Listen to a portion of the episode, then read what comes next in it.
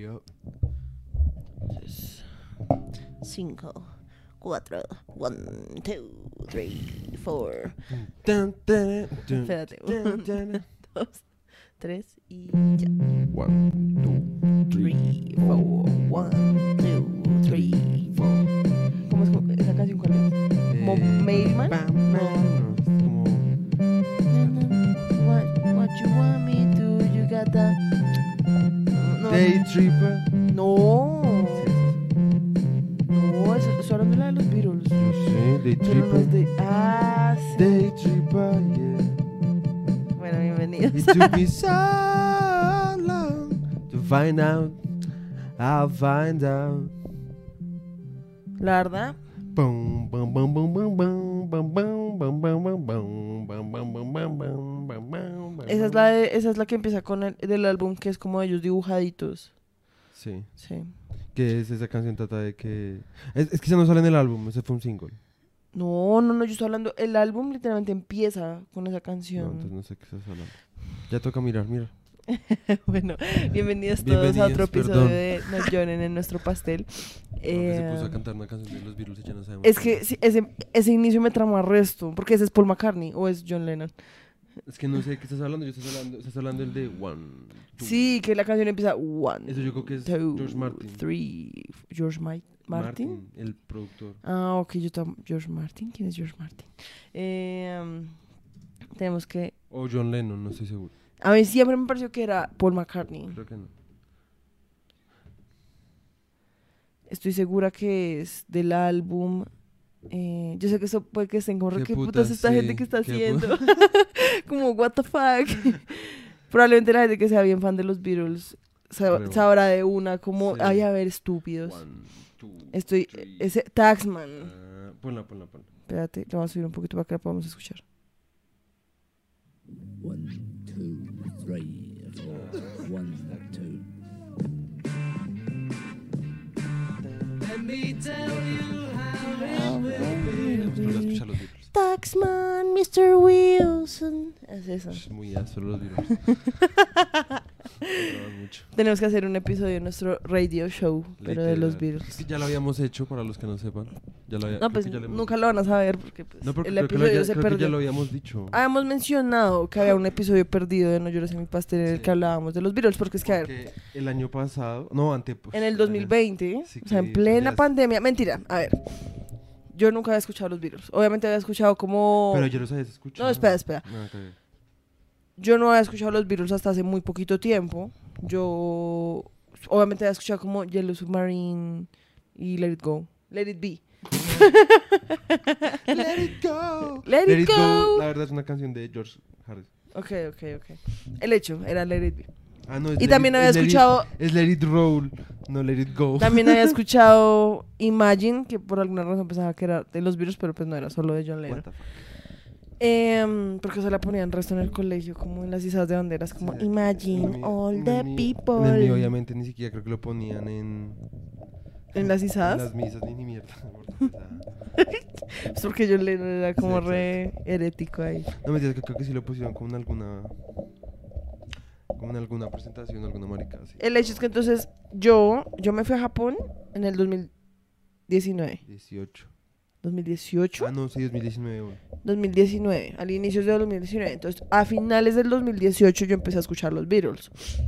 Pero escuché, a ver, yo antes de eso era como re, "Pff, qué putas, obviamente la gente le traban resto los Beatles porque son los Beatles y pues, what the fuck. Como ¿sí? que no sabía lo que estaba hablando. No tenía ni idea de lo que estaba hablando y pues los odiaba porque era como, "Pff, Y yo era como re, cállate. O sea, por favor, cállate. O sea, no empeores más esto. Por favor. Y entonces yo a finales del 2018 dije como, bueno, me los voy a escuchar a ver qué tanto es lo que están aquí Jodiendo. jodiendo. Empecé obviamente desde el primer CD, lo escuché y fui como re fuck. Está muy bueno. y obviamente yo me sorprendí resto porque yo fui como re no era nada como lo que yo me esperaba, como de los Beatles, porque pues obviamente yo no conocía como los primeros álbumes, sino ya como los últimos, ¿sí? Y dije como, ¿what? Esto no, estos son los Beatles. Yo me acuerdo que yo revisaba Spotify re, ¿what? Esto no tiene nada de sentido. Y aún así, o sea, es que me tramaron tanto que yo duré como, o sea, yo duré todo el final de 2018 y casi todo el 2019 escuchando los primeros como Dos, dos, tres CDs. dos álbumes. O sea, porque en serio me tramaban demasiado. En el 2020 fue cuando ya, yo dije como, ay, bueno, sí, ya. Que tú fuiste como Ray Jaguar, o sea, yo entiendo que son ásperos, pero es momento de que llegues también, Ujú. porque hay otras cosas después que siguen siendo iguales de ásperas. Porque es que a mí lo que me... a mí lo que me pasaba era que yo decía, listo, ya, pasemos al siguiente. Pasaba al siguiente, me tramaba un resto, duraba dos meses escuchando ese. Pasaba al siguiente, me tramaba aún más, entonces duraba otros dos meses escuchando ese sí, entonces era como un ciclo sin fin. Y que también fue en esa época que nos vimos eh, los la- documentales, los documentales la antología, antología. Que eso son también fue buenos, re además áspero. Son, o sea, son los documentales en serio más completos que hay en la música que yo me haya visto. Que yo me haya visto. Porque pues Sí. tampoco me he visto, me he visto como... Es que en serio es re áspero porque los manes en serio van como de como CD Cosa por CD, sí, eso es re exacto. áspero. Ya como al final ya son como re meh, Sí. como que juntan Let It Be con el otro y ya Pero son como re sí. Let It Be y el otro los grabaron muy cerquita. Pero como que no dan tanto, no dan tanto el detalle. Sí, pues porque es sí. que yo siento que al inicio, o sea, como Es que que. yo siento que al final no dieron tanto detalle porque habían vainas de pronto muy polémicas. Sí, y siento. que los manes yo siento que no dan mucha edad porque al final ya estaban Mm. remamados. Sí, y sí, como sí. que se odiaban resto entre ellos. Sí. Entonces eran como re, si hablamos mucho, vamos a arruinarle como Sí. el sueño a todos. Sí, Sí, literal, literal. Porque además eso, sí, o sea, no. El hecho es que, porque al inicio yo siento que los manes hablaban resto porque para ellos eran como la era dorada. Sí, sí, Y sí. para ellos era como, no, y es que nosotros íbamos y dormíamos en, en cuarticos y dormíamos en los buses. Y como que para ellos probablemente era como, re, sería re áspero volver como a esa época. Sí. En cambio, yo siento que ya en el, para ellos de pronto acordarse como de los últimos álbumes, de pronto es hasta re videoso. Sí, sí, sí. Porque los más ya estaban remamados y pues con razón, la verdad. O sea, yo no sé si yo podría como yo aguantar lo que aguantaron esos manes, o sea, estar bajo, o sea, ser prácticamente las personas más famosas en ese historia. momento. La historia. Pero más que todo en ese momento, porque en ese momento pues es como sí, pues siguen siendo re famosos, pero es que en ese momento eran hordas de personas que los seguían gritando No, y por que las pues los calles. manes eran, o sea, yo siento que fueron, no fueron los primeros, porque pues obviamente no, pero yo siento que sí fueron los primeros como en, en ser como tan famosos, ¿qué crees que están? Está enfocado otra vez, toca que nos peguemos bien acá, mi güeris. I'm sorry. Por alguna razón la cámara está molestando. Ay, sí, qué mierda. Pero yo no entiendo por qué. Yo tampoco entiendo por qué, porque ya revisé y pues no tiene nada de sentido. Porque ahí yo estoy desenfocada. No. No, pero mira, quédate tú ahí. ¿Y si me hago yo aquí? Ahí sí te desenfocas. Un poquito, pero no tanto. No, pues quedémonos aquí, ya. Pues sí, en fin, el caso es que, ¿qué estaba hablando? Que lo de- que pues de esa época pues era re denso. Ah, no, pues que eran unos manes que no eran nadie. O sea, nadie. Nadie, sí, o sea. eran unos cualquieras. Y se vol- o sea, y pasaron de ser unos cualquieras a que los Ser como- persiguieran en la No, calle. a estar como, o sea, que la reina Isabel los Exacto, volviera como ujú. caballeros. Exacto. ¿Sí me exacto. entiendes? O sea, es que es como de cero a cien. Y pues, como- el, el como los manes la hablan, pues obviamente cualquiera es como re. O sea, re No, áspero. pero la verdad eso debe ser Es- muy No, por eso te digo, o sea, la primera. No lo vayas a romper. ¿Por qué? Porque te puedes tirar la camiseta. No, tirar la camiseta. ¿Sí es? Uy, es que me estaba picando muy palo. Eh, ah, solo que se va Sí, como que- Una, Una etiqueta. Porque no te las puedes aguantar. El caso es que, o sea, uno obviamente piensa eso y es como re, a ver, estoy en mi casa aburrido. Y si de la nada me volviera famoso, Sí, wow. pues, no, y pues la plata y, Y, uno ajá, poder vivir lo que decimos exacto. siempre, uno poder vivir de lo que le trama. Yo siento que los manes nunca de pronto se arrepintieron de eso. Claro. Sí, porque pues es como parce, sí, o sea, sí. puedo hacer lo que se me dé la puta gana, sí. Pero es que después este man Paul McCartney después va a ir a una puta granja y es como, pues, ¿qué. ¿qué, qué van a hacer? Sí. Sí, digamos cuando uno escucha, hay una canción de Paul McCartney ya después con este, con Wings, que también es re áspero, tiene unas canciones re ásperas, eh, en la que habla que es como, yo no necesito nada. Sí, o sea, el man ¿Cómo se llama esa es una de las más famosas, no me acuerdo en este momento cuál es. Cántala. No me acuerdo. Cántala. Eso es para nuestro Tara- podcast. eh, Taraléala, para nuestro... taraléala. No, taraléala. Tararéala. Taraléala. Tararéala. Taraléala. Ta- Tararéala. Ay, no sé cuál Ah, es. ya necesito saber cuál es. Yo pero no sé exactamente cuál es, ni siquiera me acuerdo del, no, del ritmo. O sea, yo solo sé que hay un pedazo. Pon un Greatest Hits rap. Siento, siento que nos, nos fuimos a la mierda. Y eso que tenemos, hoy, y eso que bueno. hoy tenemos resto de cosas O sea, de las que tenemos que hablar. Tema, resto, resto de tema. Es como cuando, literalmente es como una clase. Literal. Una clase normal, es como el profesor llegaba, se ponía el resto de mierdas. Y es como re. Muy y, a, y a literal. la mitad de la clase es como re. Ah, güey, puta, tenemos resto de tema, ¿no? Tengo que dejar los tareas y no era como re. Sí, así que hoy les vamos a dejar tarea. ¿no? Entonces tiene que leer las páginas 10 a la 80 Sí, qué putas. de este libro. Todo el mundo va a hacer re- eh, de suscribir. Porque no buscas Porque por yo más- ya lo tengo, yo ya la tengo fa- en favorites, es más fácil. y no puedes buscar, no puedes filtrar ahí. Eso estoy haciendo, lo puse por artista, mira. Tengo No veo. Young, creo que es Young. Esa canción es re buena. No, para, voy a llorar. No, esa no es.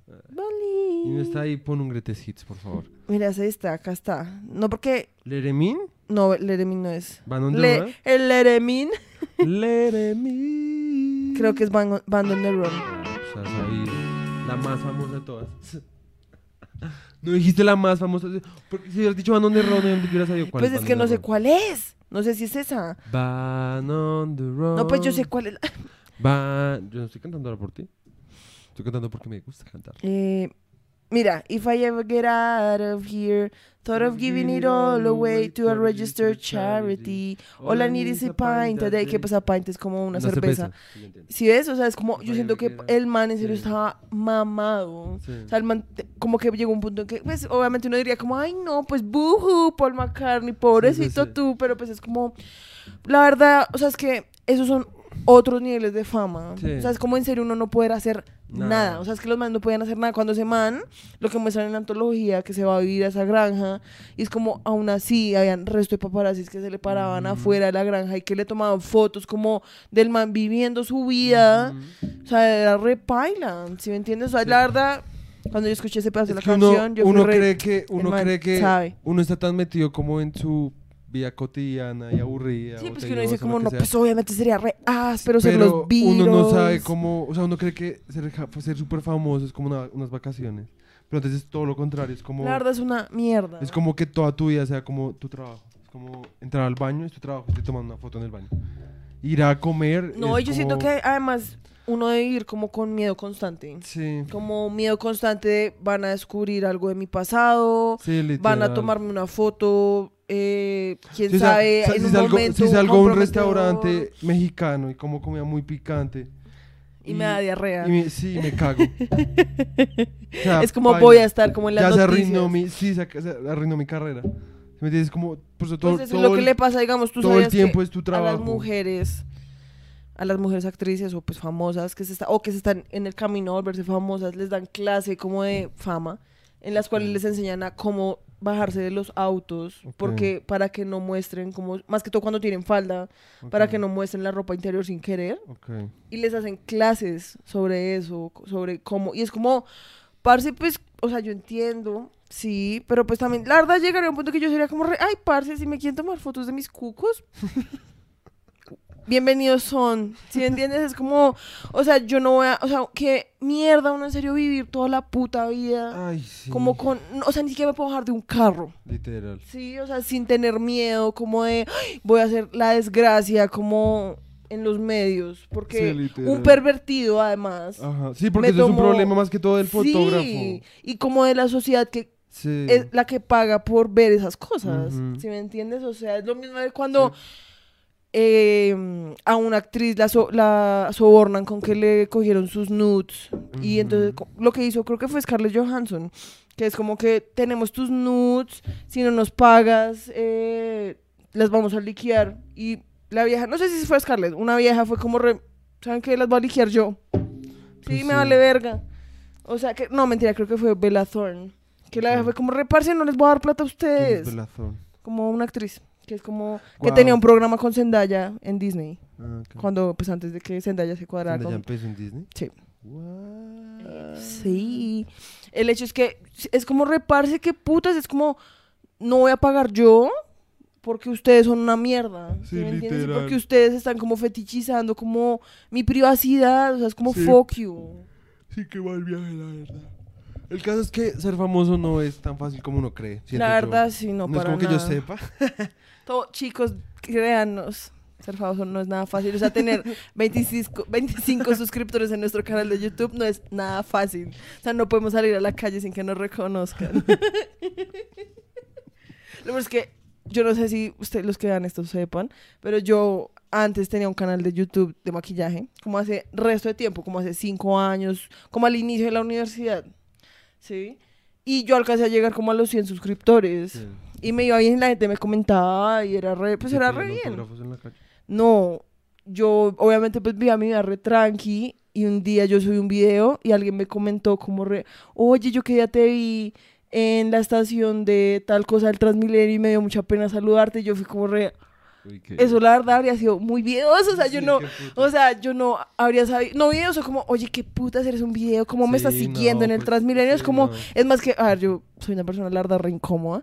Si me, o sea, si yo estuviera como esperando un Transmilenio re tranqui y alguien llega más en Bogotá, yo sería re, me van a robar. Literal. Pero también una yo sé, o sea, yo sería sí. como re, no sé qué hacer, o sea, me tomo una foto con esa persona. Uy, no, qué incómodo. Sería muy Simplemente le digo como, hola, si me entiendes, como que yo, cuando ella me escribió eso, yo fui re, no sé qué habría hecho si en serio tú me hubieras saludado en la calle. Ay, ¿Tú le escribiste eso? Yo no, creo que no le respondí nada porque me dio mucha Qué pena. torta, tú estabas ya cerca de la fama y no la tomaste.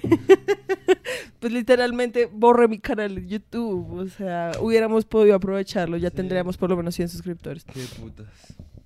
Y- igual que una vez mi, mi papá, como él ve estos podcasts, él también veía mis videos de maquillaje. Sí. Y como que le contaba como a sus amigas o yo no sé. Y entonces un día mi papá le compró a una de sus amigas un curelecho. Ah, y la el chica llevó, lo llevó hasta mi casa, como, oye, mira, vengo a entregar esto. Y ella me vio y me miró como re raro, fue como re... Pero yo estaba contigo ese día. Sí, creo que sí, por eso. Y la Yo dejó, no me acuerdo de eso. pues porque ya está, no sé, pues me lo dijo a mí. Yo estaba ahí, él no te dijo nada. Sí, entonces me lo estoy inventando todo. Yo no sé. Ella como que me miró así re... ¿What? Y fue re, oye, ¿tú eres Mafe? Y yo fui re, sí, yo soy Mafe. Y fue re, "¡Ay! tú eres la del canal de YouTube. Yo veía el resto de tus videos y yo fui re, uy, qué pena. Yo no me acuerdo de eso. Solo que, que sepan que. Ay, sí, la verdad, chicos, Yo todo esto me lo ahí, estoy yo no me acuerdo inventando. de o sea, todo esto ya me lo inventé. Pues soy yo una no sé. mitómana con ínfulas de que soy famosa. La verdad, una parte de mí sí quisiera ser famoso. Como que me emocionaría. Sí. Pero al mismo tiempo, después pienso cómo realmente sería. Y Sí, mucha exacto, ansiedad, la verdad. O sea, me exacto, o sea- demasiada ansiedad porque es como. O sea, es suficiente como saber que hay gente que yo conozco que está hablando de mí, mal o bien. Exacto. mal. Pero. Exacto. Pero. O sea, es que tan solo cuando creamos este podcast nos daba resto de miedo como, o pues a mí la verdad todavía me da, o sea, es algo que he ido como mejorando, pero todavía me da un poco de pena, como saber Sí, que hay gente que me conoce en la vida real. O sea, eso y una que re escucha perdedor, pero mi mamá cada vez que me dice como re, vi su podcast y yo soy como re, ah, Qué cringe. como sí, soy un idiota, ya. Estoy tratando de ganarme la vida siendo un idiota, ya. No, y pues como que en serio es raro como porque uno, a ver, nosotros acá pues nos sentimos como reprotegidos porque pues estamos Sí. como hablando literalmente como a un objeto Y que como no nos está juzgando. Como en mi cuarto de relax. Exacto, Sí, y o como que estamos tú y yo y un objeto que nos está mirando y ya, ¿sí? Y como, o sea, lo que decíamos, 25 personas en el mundo de YouTube no es ni mierda, pero si en este momento hubieran 25 personas acá sentadas mirándonos, no podríamos ni Yo hablar. estaría sudando, O sea, es que 25 personas es casi como un salón de clases. literal. No, o sea, yo y estaría... yo no era capaz de dar una exposición en mi puta... O sea, en la universidad, no, me ponía re roja, eso sí, entonces yo aquí Sí. estaría re... re tomate, o yo sea... estaría... Ya te estás poniendo un poquito roja. O sea, es muy horrible, o sea... Yo, digamos... no en sería capaz, la las verdad. exposiciones de mi colegio... De mi colegio. No, no, desde mi colegio... No, desde mi colegio se me ponía re... Hola. Esto es mi exposición. Y ponía re incómodo. Y a veces me daban... una vez en una exposición de inglés que era... Estaba repitiendo octavo. Y había un man que también Ajá. había repetido octavo. Entonces éramos como los repitentes. Y los repitentes como que siempre se hacían amigos. Entonces yo me hice amigo del man. Y pues hacíamos todo juntos. Éramos los vagos. Pero pues intentábamos no ser vagos. Sí. Y entonces sacamos una exposición de inglés y güerita, éramos los tres repitentes intentando exponer, nos empezó a dar un ataque de risa. No, a mí no me pasaba Ush, eso, a mí me pasaba era que yo me... Yo me empezaba a poner roja, porque pues yo me pongo roja con todo. Y entonces yo sabía que me estaba poniendo roja, entonces me daba más pena, entonces me ponía más roja. Y era como un ciclo sin fin. Y después, entonces no faltaba el que me decía como, "Ush, oye, te pusiste re roja. Y era como re, parce, cállate. Ese por sería favor". yo. Y eso me pasaba hasta en la universidad, que yo exponía ya en la universidad, como que yo decía, como, ay, ya vale verga, sí, pues me pongo roja ya que maduren. Y después me sentaba y mis amigos eran como, uff, parce, la verdad, se puso re roja. Y yo era como, re, ay, parce, no me jodan, estoy intentando como hacer lo mejor que puedo. Pues no, Gracias. a mí... Ay, no. Ah, fuck. Tun, Espérate, para que se vuelva como a-. Problemas técnicos. Em, Estamos teniendo problemas técnicos. Por favor, espera dos Un minutos. segundo. Ah, hueputa. Eh, Hemos vuelto. bienvenidos de vuelta. Tuvimos Tuvimos unas pequeñas técnicas, exacto. Entonces, ¿qué estábamos diciendo? Eh, Ah, pues nada, que. esto. que. Uy, no sé, es que dar una exposición enfrente de mucha gente es muy difícil, la verdad. O sea. Es que sabes que te cuento que me dio ese ataque de risa. sí, Uy, en serio. fue repaila. Es que al, lo peor es que al principio fue como. O sea, como nosotros éramos los. Pues no los cool, porque a mí nadie me consideraba cool. Eh, Pero como los que les valía verga. Sí, porque éramos los repitentes, ¿sí? entonces uno era como el mayor, entonces, en fin. Es como que al principio a todo el mundo le dio risa, incluso a la profesora. Sí, pero ya llegó un punto que fue como re bueno ya, sí, chicos. o sea, la profesora le empezó a dar risa y fue, como, fue como, bueno, ya, ya. Y la, ya, seguíamos, y seguía, yo no podía, o sea, era eso como que uno estaba como... Esa güerita era como, yo como... Eso es tan horrible. O sea, fue muy llegó- la profesora fue como, ya en un momento se dejó de reír, entonces seguíamos cagados de la risa, la fue como, ay, jueputo. ¡Ah! no entiendo qué putas también. No, ya, ya, ya volvió. No toques la mesa, no toques la mesa. No toquen la No bomba. toque- No, toquemos la mesa. Esto que jode esta mierda, perdón. El caso es que. em, Por favor, apóyennos. Sí, por favor. Porfis. Nos va a tocar Em, comprar un nuevo cable. No toques la mesa, no toques la mesa. Pero entonces nos desenfocamos. Nos enfocamos y ya, ¿qué hacemos? Mejor que haya imagen. A que esté. Sí, o sea, Sí. así sea desenfocada, pero que Sí, haya. Exacto. El caso pues, es, pues, es como un efecto artístico. Sí, o sea, pues, todo esto es Somos obviamente replaneado. En fin. El caso es que era muy paila porque. la vieja en un momento fue como. Se, se, se dejó de cagar. Todo el mundo se dejó de cagar de la risa. Y la vieja fue como re. Bueno, pero ya. No Sí, podíamos como chicos, bueno, parar". ya. Y no podíamos parar. O sea, no pudimos dar la exposición. La vieja dijo, como bueno, ya. Siga otro grupo porque. No, qué Uy, fue muy paila. Fue muy paila. Y en la universidad lo Uy, que me eso habría pasaba. dado demasiado cringe. O sea, hasta de verlo yo habría sido como re, qué putas Es la muy, gente. fue muy paila, serio, fue muy paila. Y en la universidad lo que me pasaba es que empecé a hacer chistes malos. Y me reía yo de ellos solo. Pero bueno, eso paila. como por lo, eso por- puede que la gente sea re, mm, ok, pero como que no muestra tanto No, porque era gente que no me como- conocía. La mayoría no me Por conocía. eso, puede o sea, los que me como re conocían bueno. estaban re... Sí, y los que no me conocían estaban como re... Exacto, pero no es tan o sea, no es tan penoso como tener un ataque de risa incontrolable. También me pasó en la universidad. Bueno. En historia hecho es que- del arte 1. Con una ex llamada No, a mí sí nunca me dieron ataques de risa, la verdad. Yo me Sí, ponía demasiado nerviosa como para llegar hasta esos lugares. O sea, yo no podía ni pensar. A mí lo que me pasaba, ya al final, de pronto ya no me ponía tan roja. O sea, me ponía roja, pero ya no tan roja, pero sudaba como un puto cerdo. Ah, sí, eso sí, siempre. Y entonces, o sea, yo terminaba, o sea, es que ni siquiera en vivo, yo me acuerdo que en las últimas clases que eran como virtuales, que además yo me emputaba re paila porque hijo de puta, en serio, no voy a hablar del tema porque puede que haya gente acá mirando que estuvo conmigo en esas clases.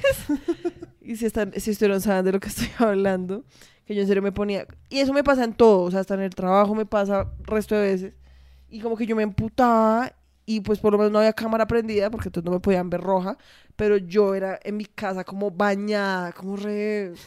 Y terminaba de hablar y era como, me daba un frío, me daba un frío porque había sudado tanto que me daba Sí. resto de frío y yo era como re, ay, ¿qué putas me pasa? Digamos, en la universidad yo sudaba porque llegaba tarde porque vivía en Chía, entonces llegaba re tarde, me tocaba llegar corriendo, subiendo escaleras porque no podía esperar el ascensor. Entonces llegaba sudando y si tenía exposición tenía que sudar el triple. O sea, estaba sudando como... O sea, yo terminaba re deshidratado, por eso es que te- tenía tanta sed. Tenía que llevar una Coca-Cola. Pero bueno, siento que... Sí, ya, o sea, fue suficiente. suficiente de El hecho de empecemos hablando de exposiciones, vamos a dar nuestra exposición del día de hoy. Ya, ahora me siento re nervioso. me va a dar un ataque de risa. No. Ah, no me va a dar. Eso solo me da con al frente de gente. Sí, no. Em, el hecho es que entonces el día de hoy vamos a resumir nuestras actividades como un podcast sobre el western. Sí. Em, el último podcast que hicimos, el potas, El po... el último pod- potas que hicimos, ah, hablamos de Douglas Fairbanks y em, John Ford. Sí, hablamos de las películas de Covered Wagon y de Iron Horse. Sí. ¿sí? Que dijimos que ambas eran re malas. ¿sí? Sí. Eso fue lo que habíamos dicho. Entonces, el día de hoy vamos a estar prácticamente haciendo un resumen como de todo lo que pasó a finales de los ¿Cuál era la de 20. Cover Wagon? No sé, estuvo tan mala que yo ya no me acuerdo. Sí. Eh, sí. No vale la pena recordarla, la verdad. Así que perdónennos. Pero, como mis disculpas al creador, pero bueno. eh, mis condolencias.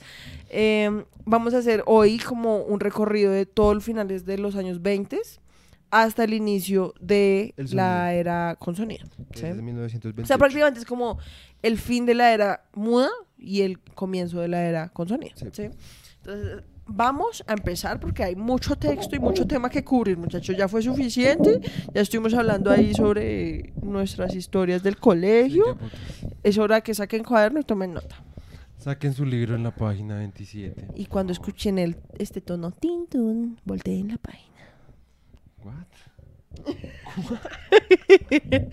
Bueno, el hecho, entonces, empecemos. Como a pesar del éxito de las dos películas que ya mencionamos, que era The Covered Wagon y El Caballo de Hierro, aun cuando tuvieron mucho éxito, como que el resultado no fue como que se hicieran entonces más películas épicas, ¿sí? Digamos, John Ford, que fue el que hizo eh, The Iron Iron Horse, esperó cuatro años para hacer su siguiente película. Ah, Y- ya me acordé de Iron Horse. Ush, fue un tedio. Sí, y James Cruz, eh, que fue el que hizo The Covered Wagon, no quiso volver a hacer más westerns épicos. O sea, el man fue como, re- en vena ya. Eh, así como Griffith y Cecil DeMille, que fue... Griffith, ya sabemos de Griffith, y Cecil DeMille fue el que hizo The Squawman. Los manes nunca más volvieron a tener como interés en hablar de temas western, por eso fue que Griffith se dedicó fue a hacer Nacimiento de una Nación, Intolerancia, La Batalla Sí. de los Sexos, otros pedazos de películas que no vamos a hablar. Entonces, em, entonces esta estas dos películas no ayudaron a hacer más películas épicas, pero sí aumentaron la cantidad de Big West. big westerns, que es lo que hablábamos, es como que los big westerns son películas que no fueron tan taquilleras y que tenían una producción pues obviamente menor. Para que lo entiendan más, los que no lo han, los que si alguien no lo entendió, es como cuando había LPs, eh, bueno, como los vinilos, Sí. que tenían un lado A y un lado B. En el lado B siempre estaba, pues de los singles, siempre estaba una canción que no era tan mala para lo- la banda, o sea, la banda la consideraba una canción buena, pero No era lo no era- suficientemente no buena. era tan popular para poner lado Exacto, como que los productores decían como está bien, la puede poner, pero en la parte de atrás. Sí, porque exacto. pues no, qué putas. ¿sí? Esos eran los Es como, por así decirlo, es como en las en la televisión, como está la hora prime, ¿cómo se llama eso? Como No sé, la Happy Hour. no, o sea, como la hora en la que todo el mundo está en televisión y que entonces ponen las series, como por así decirlo, Sí. Betty la Fea, ¿sí? Entonces Sí. ponen Betty la Fea, el, el cartel de los sapos, que son como novelas que saben que pegan resto y que son Sí. re populares. Y después ponen, no sé, alguna mierda re X, ¿sí? Esa mierda re X sería como el Big Western, ¿sí? Como que aun cuando está bien hecha y todo, pues saben que no va a ser tan popular como el... O para los nuevos oyentes, con nuevos oyentes me refiero como a los nacidos desde el 2000. No, mentira, desde el 2010. Ajá. Eh, es como cuando en Netflix o en alguna plataforma digital de películas ustedes no encuentran una película, aunque si no la encuentran probablemente no la están buscando porque ustedes no la, están, no la buscarían. o sea, no está en la hi- hilera de películas de lo más popular, sino que tienen que buscar la película para encontrarla. Esos eran los B-movies en esa época. Literal, sí, sí, sí. Listo, entonces... sí, yo sé. Entonces, antes de, de Covered Wagon, las B-movies se habían influenciado más que todo por William Hart, que ya habíamos hablado de William Hart, que de Tom Mix. ¿Por qué? Porque obviamente el estilo de William Hart era mucho más fácil de copiar, que pues era simplemente como un man que actuara bien, que tuviera como la actitud, ¿sí? En cambio, para copiar a Tom Mix tocaba ser como acróbata. Tenía mucha más costo Sí. de producción. No, y pues como que no cualquiera se le podía Exacto. comparar a Tom Mix. Por exacto. eso, pues, o sea, para contratar no cualquiera que- se va a colgar de un cable en medio de dos montañas y por ser eso, como o sea, re, sí, me van a hacer no, de un avión. que probablemente pudieran haber encontrado a alguien, pero salía más caro. Y pues estos eran películas que No tenían tanto presupuesto. no tenían presupuesto, básicamente. Entonces, el declive del western se puede atribuir más que todo a la producción en masa de películas, ¿sí? Porque entonces sabían que estaba pegando resto, porque The Covered Wagon y The Iron Horse como que atrayeron el resto de la mirada, ¿sí?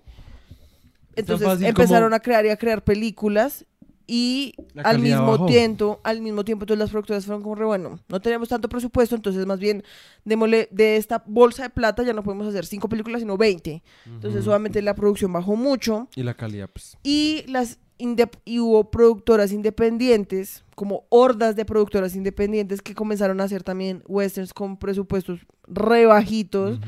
y con talento, o sea, con actores repailas. Sí, o sea, como en serio cogiendo al man que está en la calle, como usted sabe coger un caballo, listo, vamos. Sí. Sí, ya, te voy a hacer una estrella. Entonces, obviamente, lo que pasó fue que hubo como, tú ibas a decir algo, como qué ejemplo habría hoy, Como, como de eso. Ah, no, pues como. No, pues yo voy a decir una analogía un poco menos cómo va a llegar al cine. Ah, ok, como qué. Pues, no sé, como una, una empresa como local, digamos, una panadería local, de barrio. ¿Sí? Ah, ok. Sí, eso, es lo que era, como que empezó en el barrio y como era la, pana- la única panadería en el barrio, pues le iba bien, pero entonces una vez, un día, otro, otra persona del, del barrio adyacente, Sí, o sea, digamos que la panadería se inventó un pan, una gonorrea, sí. ¿sí? Pero el pan costaba 500 pesos. ujú, Entonces todas las panaderías aledañas fueron como, re, "Ush, ese, Ese pan, pan se está está vendiendo pegado", resto sí. y no es tan difícil de hacer. Nosotros podríamos hacer ese pan. Entonces lo hacen, pero ya en vez de cobrarlo a 500, lo cobran a 200. Ajá. ¿sí? Pero la calidad no es tan buena, ¿sí?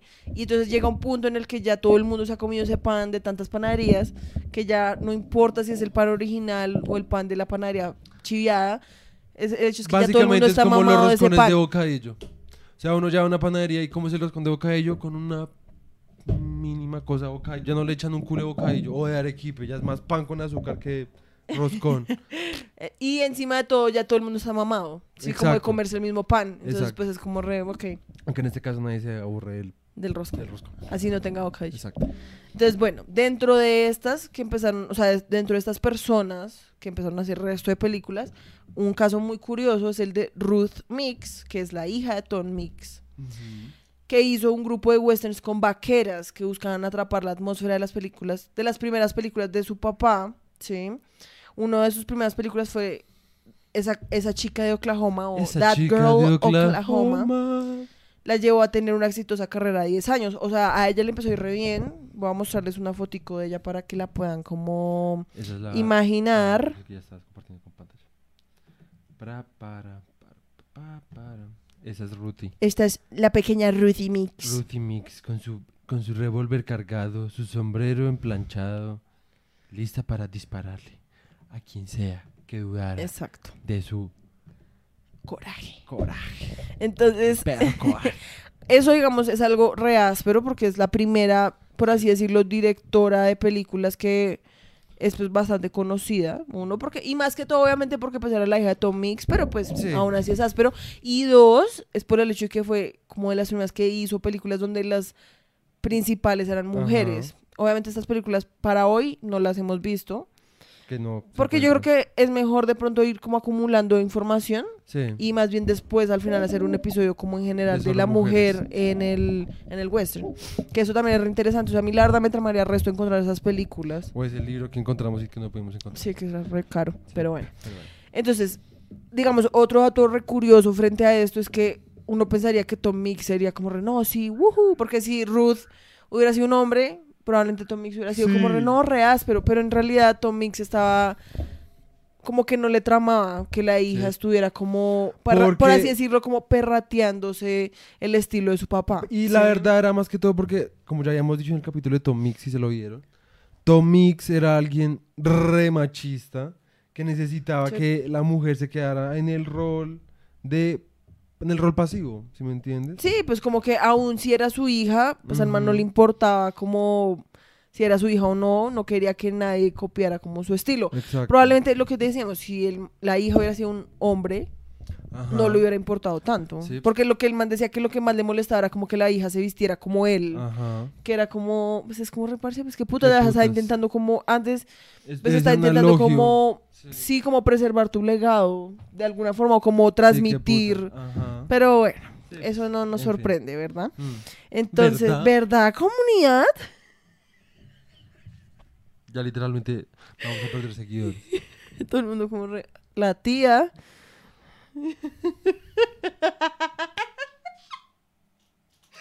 No me mires así, me voy a poner roja. ya se re roja. El hecho. Es que vez más roja. como Ruth, Miren, roja. como Ruth, hubo muchos otros que también se ven como la Ruth, Como la Ruj. la Ruth. La Ruth Mix. Como la Ruth Mix. Hubo, muchas otras personas que también se beneficiaron de la fama de Tom Mix. Como dos personas que era Art Mix, que era un primo re lejano de Tom Mix. Y Bill Mix, que en realidad no era nada de él, pero el man en sus películas decía que era el hermano de Tom Mix. Sí. Hasta que literalmente a Tom Mix le, tocó como poner una demanda Ajá. y que la corte fuera como re, a ver, mis and amores. desist. Sí, como re, por favor, mis amores, me le bajan. Sí. Porque los más sinceros no eran nada del man y pues eran como re, de los hermanos de Tom Mix, viene la película. ¿Sí? Entonces, hasta ahí, listo, ahí vamos. Entonces, cuando Hollywood se estableció como un centro de producción, ya como serio, muchos de los viejos héroes de películas de western siguieron haciendo películas, pero muchos otros nuevos, como nuevas estrellas, también llegarían como a Hollywood. Como Harry Carey. Entonces, No confundirlo con Carey la crema. Carey es una o el jabón, Es un jabón. sí, es un jabón, Como la propaganda. no sé, Carey. no sé. Yo solo me sé el de Suavital. Suavital. No, no es Suavital, es Savital. También hay en Suavital, ¿no? Es Suavitel. Ah, Suavital. Como el amor de mamá. bueno, el hecho. Entonces, Tom Mix ya estaba viejo para este momento, Sí. pero él había dejado como su legado, como el western simplificado y aero- aerodinámico, ¿sí? Que era como el western pop. Sí, pues, o sea, Sí. ya había una fórmula preestablecida. Y que sabían que funcionaba, que la gente le Ajá. tramaba resto y que era re fácil de... Pues fácil, me refiero que los elementos eran, pues fáciles, sí, como reconocerlos. Sí. Eh, eh, y más que todo el man también dejó como ya como el arquetipo de lo que tiene que ser un héroe western. Sí, que es alguien siempre bien vestidito, Ajá. bien, bien apuesto. Lleno de acción. ya- y llamativamente vestido además, Sí. porque ya no era como el héroe como que se viste como un vaquero, ¿verdad? Sino porque Tom Mix era bien diva. Sí. ¿sí? Re entonces- diva. Este nuevo look se lo apropiarían más que todo dos personas, Hood Gibson y Kane, Ken Maynard. Maynard. Que al igual que Tom Mix, ellos también eran como personas de show, ¿sí? A los manes les trama- digamos, Maynard eh, le tramaba resto a hacer trucos a caballo y Gibson la comedia, o sea, era como si Tom Mix se hubiera separado en dos personas, entonces uno sabía hacer los caballos. Hizo mitosis. Exacto. Exacto, Masato. Sato Masato. Sato Masato. El Tomis hizo mitosis. Hizo... Y la Rusmis. Rus. Rusmis. No, Rusmis. La Rumis. La Rumi. La La Rumis. Rumi hizo Ay, también mucha película. Tu papá es. A él lo que más le gusta es que yo haga voces pendejas. Entonces, bueno. Eh, y esto lo que hizo fue como que estas dos personas, o sea, lo que habíamos hablado es que Tom Mix, las películas de Tom Mix en realidad no se parecían mucho al Estás western. compartiendo pantalla. No. Eh, las películas de Tom Mix no se parecían mucho al western, ¿sí? Eran algo un poco más Sí. ficticio, más ficticio aún, ¿sí? Sí. Y con la llegada de Hood Gibson y Ken Maynard, esto simplemente se Exageró. se más. exageró aún más porque cada vez se llegan sepa- a través de la comedia y de los Ujú. trucos a caballo, pues se empezaron a separar más y más y más de lo que en realidad ha pasado o pues que pasó en el oeste, Ujú. ¿sí? Sí, sea, recordemos que todo esto empezó, o sea, todo lo del western realmente empezó como un relato Ajá. nacionalista, ¿no? Con ese que es lo primero que hablábamos.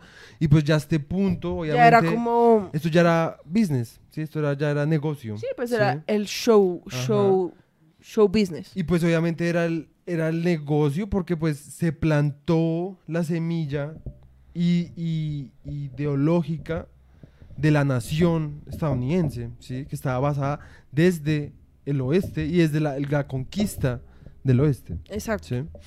Y pues eso había- lo que había generado eso es que pues obviamente habían niños que habían crecido Exacto. toda su vida viendo vaqueros, que, le, que le habían dicho a sus hijos también, sí, como sobre las historias de vaqueros, de outlaws y todo eso. Entonces era como una cultura, ¿sí? Entonces hubo dos actores, así como estos manes Hood Gibson y Ken Maynard mantuvieron viva la línea de Tom Mix. Hubo dos actores que mantuvieron viva la línea de Hart, que eran Harry. Carey y Buck Jones. Entonces Buck Harry Jones. Carey Harry Carey. había comenzado a hacer películas mucho antes que Hart El Carey Harry. y fue su apariencia ruda la que probablemente la alejó de los western como más pop, ¿sí? Porque él se parecía más a Hart en el sentido de que no era tan pop, Tan mírenme, flashy. aquí Sí, sí, sí. estoy, soy súper Sí, como áspero, con un traje como bien exagerado, como con las cositas esas acá. el sombrerote. Exacto, Sí. era más, y sin las eh, piruetas Ajá. y tanta parafernalia. Esto era más como serio, ¿sí? Que yo siento que, ah, en fin, no, ya voy a hablar de otras cosas que Eh, todavía no sabemos. bueno, entonces, con respecto a, a cómo se mostraba la feminidad en las películas, es que siempre estaba el elemento del respeto hacia la la feminidad. No, no, Ay, arriba, últimamente arriba, te rasca todo. No, abajo, abajo. No, no, arriba, arriba. Me estás jodiendo, ráscate No, tú. me rasca. Ráscate tú. Ya me rascaste. Entonces, el respeto por la feminidad era algo que nunca faltaba en las películas western, ¿sí? Como, por ejemplo, en una Pero, peli- o sea, dicen respeto, pero la verdad lo que dicen realmente es sumisión. Sí, sí, sí. O sea, no, porque es que, a ver, puede que sea el respeto a la feminidad, pero ¿qué es la feminidad? Exacto. Sí, Por exacto. eso, o sea, el respeto a la feminidad es considerarlas como tacitas de té intocables Ujú. que tienen que cumplir un- Tácitas, dijiste, tácitas de té. Tacitas de té intocables que básicamente eran como tenían que cumplir un rol muy específico y muy pasivo, ¿sí? Y era el que siempre te. Te odio, tú sabes que tengo alergia. Sí, pero saber muy chistoso en cámara. Lo siento. Lo siento si sonó muy feo en los micrófonos. Em, eso lo puedes bloquear. Em, Entonces, no, pero espérate, yo estaba diciendo algo. a ver, tácita. Tenía que cumplir un rol muy pasivo y pues que siempre tenían que ser como dependientes. De los O hombres. sea, era un rol totalmente dependiente del héroe. O sea, para que existiera el héroe tenía que haber una damisela en peligro. ¿sí, me Sí, que a mí me parece chistoso que siempre les dicen heroínas, Sí, pero no lo pero no son realmente heroínas. Sí, no, son, son como lo que tú dices, como víctimas. damiselas. Sí. Como no son heroínas realmente, Sí. pero las llaman heroínas. Entonces, un ejemplo que dan es que en una película que se llama The Prairie Pi- Pirate, que es como el pirata de las praderas. El pirata de las praderas. El pirata de las praderas, donde la hermana del héroe se suicida para evitar ser violada por el villano, lo que lleva a que el héroe la, pues, comience una persecución por el villano, Sí. ¿sí? Entonces como que hay una cosa ahí como de, ni siquiera, es que yo siento que no es la feminidad, sino como la pureza. Es como un respeto hacia la pureza u- femenina, ¿sí? No y sé. pureza en el sentido de por qué se genera una persecución sobre una mujer que casi violan, es porque lo más, o sea, lo que más importaba para una mujer era que fuera pura Sí, sí, sí. e intocada. Entonces, como tú te metiste con el honor de mi hermana, entonces te voy a matar. ¿sí? Sí. Que a ver, yo no es como que esté diciendo como, "Pf, qué putas, Sí, pues, no. si alguien la violan, pues vale verga. No, es más, más como que Como cuando lo que de- más sí, importa como- no es como el hecho de que la hayan querido violar porque pues es una, un acto repaila, sino porque es como el, es como El más que- el acto de quererse robar La pureza. como el único por así decirlo, como el único valor que tiene una Sí. mujer, porque pensémoslo, o sea, si ella, digamos que ella hubiera sido una mujer de familia con plata, ¿sí? Y la violan, Ya nadie automáticamente pierde todos sus prospectos en términos de no Sí, o sea, poder era- casarme. Era, básicamente como cuidar ganado. Exacto, sí. Entonces, bueno. Entonces, acá seguimos. Eh, las mujeres en las películas de Hart y de Carrie tenían un cierto toque victoriano, ¿sí? Eran como símbolos de pureza y de debilidad que debían ser protegidas y amadas, pero desde lejos, como lo que tú dices, como las tacitas de té. Ujú. Tácitas de té intocables. Ajá. Ya me Como- además, como que- mira. Tácitas de intocables de la pradera pirata. Y como que solo se podían ¿Por qué, amar me- por qué ignoras mis chistes? porque no están tan buenos. Sí, lo que le, me pasaba en las exposiciones literalmente era esto. O sea, era literalmente esto. En fin. No porque tenemos mucho tema. Pues es que no hay que, no hay que decir todo. Pero a mí sí me parece. Pero yo, no todo. Es que no hay cosas, cosas que no son tan relevantes. Eso me parece re relevante. sí, entonces, ¿por qué pero- no me dejas seguir? Porque he hecho un chiste re bueno y me ignoraste. Ay, no estuvo tan bueno. Estuvo Déjenlo bueno. en los comentarios si les parece que el chiste estuvo Ay, realmente me van a bueno. empezar a hacer bullying. Em, Yo antes hacía Entonces, como que- ambiente. En esas películas, las mujeres siempre eran débiles y tenían que ser protegidas y solo podían ser amadas si el héroe lo merecía. ¿sí? O sea, como si el héroe primero se redimía como persona, ya no era un Sí. matón, sino que ya era como digno del amor de la heroína. Sí. ¿sí? A pesar de que existía una tradición, sí, como de respetar a la mujer y de que el héroe nunca podía obviamente como violar a una mujer, sí, porque pues no sería el héroe, sí. Eh, el tema del secuestro de la heroína por parte del héroe, sí, y su interés por domarla era algo muy popular en los años 20, sí. Sí, Entonces es listo, el héroe no la viola, no la mata, no la, sí, no la agrede como físicamente, pero sí está bien como que se la lleve, sí, o sea, como que la secuestre. secuestrarla es de alguna forma un, Bueno, sí, pero pues es como la una agresión física. Sí, pues lo que pasa es que siento que es como si lo hubiera secuestrado el villano, pues no solo lo hubiera secuestrado, sino que lo hubiera violado, ¿sí? Sí. Entonces en este sentido es como, no, pues es que él es el héroe porque pues Se llevó para respetó. conquistarla. Sí, o pues respe- me estaba protegiendo, Sí. entonces pues no importa, Sí. Entonces como que es una es paradójico, como lo que decíamos, como que la- ahí lo que te voy a preguntarse es como precisamente qué era entonces lo que estaban protegiendo y respetando, ¿sí? No es como respetar a la mujer como porque es un ser humano y no merece ser tratada de esa manera, ¿sí? Sino como que es respetar a la mujer es prácticamente como no violarla y no como porque viol- la violación sea un acto como repaila, sino porque es como re no, pues porque pff, es prácticamente como arrebatarle todo el valor que tiene como mujer, Exacto. ¿sí? Entonces, a los años 30 Y que pues es decir que el valor de la mujer pues está en, solo su capacidad, como en su sexualidad Exacto. y su sexualidad ni como que en es su, en su valor reproductivo. sí, exacto. Y su valor social. Pues ni siquiera su valor Pa- reproductivo, porque ¿Cómo? una Sí, mujer no. que ya no es virgen no es como que significa que ya no puede tener Sí, hijos. no, no, no. Es como, no, la verdad es como su valor como dentro de la reproducción de una casta.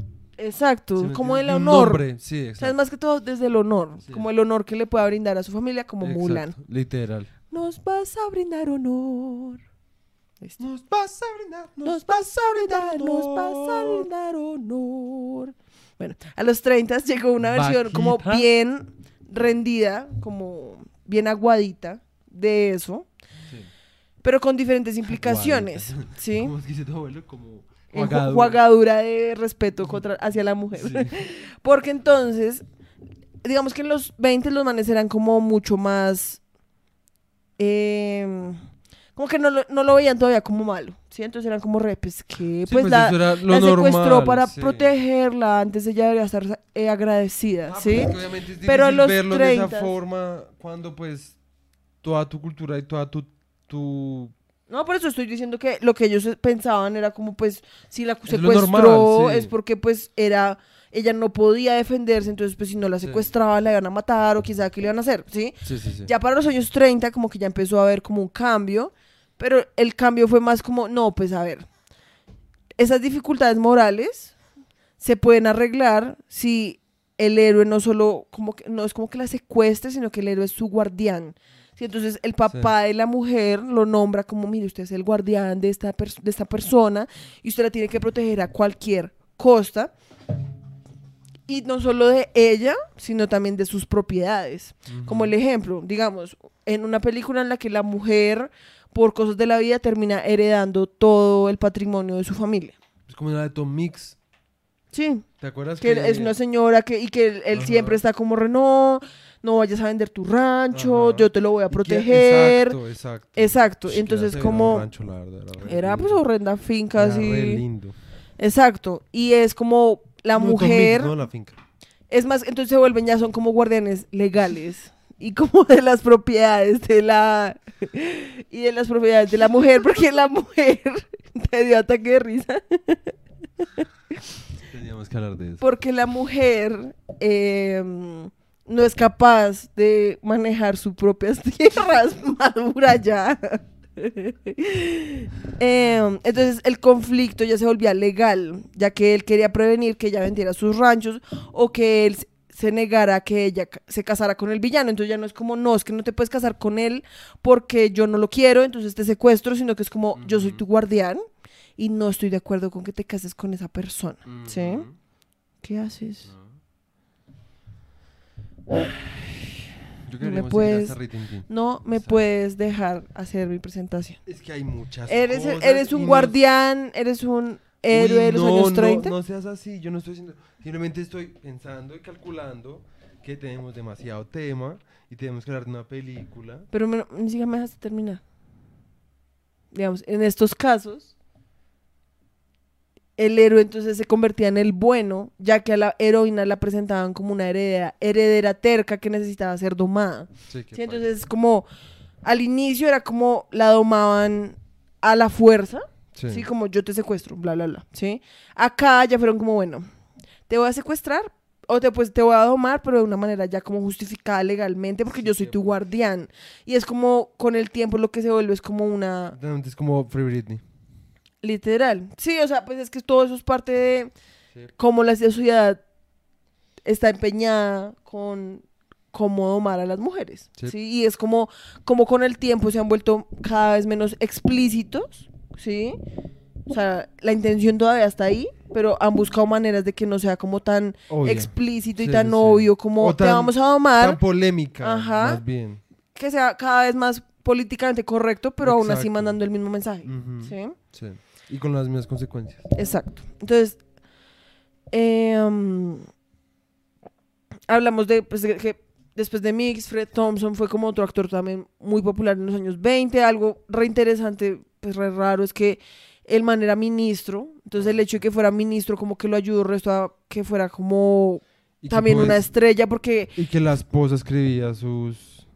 la, la esposa escribía muchos de sus guiones, uno, pero dos, el man era ministro y por eso se volvió re famoso, pero al mismo tiempo usaba las películas como medios para, Para mandar mensajes como políticos, ¿sí? Ujú. Como, digamos, el man hizo una película que se llamaba A Regular Scout, que la utilizó solamente como para promocionar a los Bo- Boy Scouts y que en realidad fue bastante influyente y como que en ese año que salió la película, el resto de niños se unieron como a los Boy Scouts. Que de pronto para los que no sabían, los Boy Scouts han sido como herramientas que se han usado en las guerras, ¿sí? O sea, los Boy Scouts los utilizaban para mandar cartas, o sea, se volvían como prácticamente una rama militar. ¿What? Pero como si que se hacían para ma- mandar cartas, como si de dónde a dónde. No sé, pero yo o sea, he leído sobre cómo los Boy Scouts en tiempos de guerra en Estados Unidos los han utilizado en la guerra para lograr objetivos. Obviamente no era como vaya y mate a ese man, era como ayuda a llevar este mensaje de este lado a otro ¿Pero lado. los llevan al país de la guerra? No, creo que era dentro de Estados Unidos. Ah, pero aún así se volvería como... Sí, sí, sí. Sí, porque yo creo que es como, como mandaron a todo el mundo a la Sí. guerra, ellos se quedaban como en Estados Unidos ayudando como... Sí. Y eso es re Sí, porque ¿sí? uno como niño, pues obviamente uno se, siente, orgulloso, como pensando como rey, no, pues voy a hacer mi parte. Sí. Ujú. Voy a ser el héroe de la película. Obviamente. Sí. Yo lo hubiera hecho. Si yo me hubiera hecho esa película, en esa época hubiera sido como re mamá. Quiero ser un Boy empieza a Scout. coser, voy a ser un Boy Scout. Exacto, entonces hasta ahí pues es lo de ese man, que el man pues era ministro, lo cual es muy X. Y después fue senador. O sea, es como la verdad la versión como más exagerada de Tom Mix. Literal. Sí, porque yo siento que Tom Mix era resto así también. Aunque la, no, la versión más exagerada de Tom Mix es eh, Reagan. Sí, sí, sí, sí, literal. Pero me refiero como en la época. Sí. Sí, porque pues no nos podemos venir como hasta... Sí, Ahorita. digo. En algún momento va a salir. Entonces, bueno, otra cosa que yo tampoco tenía mucha idea es que, digamos, habían muchos westerns que tenían estrellas caninas, ¿sí? Como Rin Tin Tin. Que, Digamos, yo en serio, porque yo vi unos videos en YouTube en los que hablaban de películas de Navidad con perros. Y uno dice como, parce, o sea, ¿en qué momento las personas dijeron como, deberíamos sacar películas donde los perros fueran como Sí, la estrella total. principal? Y digamos, yo, digamos, cuando chiquito, me tramaban. Sí, pues resto. O sea, obviamente. de mi época eran como Bingo. La película de Bingo es re ásperas. Bien X, pero es bien áspera. está el perro basquetbolista, el perro beisbolista, el perro futbolista. Eso suena muy chistoso. Pero en serio, era el mismo perro en todas. Y en una se peleaba con un payaso, tenía que ser un payaso. Sí, sí, sí, yo No me la mayoría había payasos que tenían que, que al final era el niño. O sea, el payaso se escapó del payaso. El, ¿qué? el perro se escapó. ¡Ah! El perro se escapó del payaso. Sí. Llegó del niño. El niño le enseñó a jugar basquetbol. O pues se dio cuenta que el perro jugaba mejor basquetbol que él. Y al final el payaso, ven, ven. Y el niño, no, ven, vamos a jugar basquetbol. What the fuck. Y pues obviamente el perro se va donde el niño.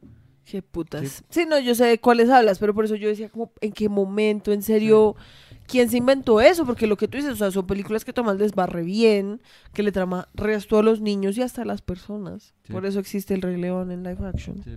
literalmente. Pues yo siento que eso es algo que siempre ha pasado, o sea, desde antes. Por eso pues, eso empezó desde los circos, probablemente. Sí, pero por eso es que lo chistoso es como...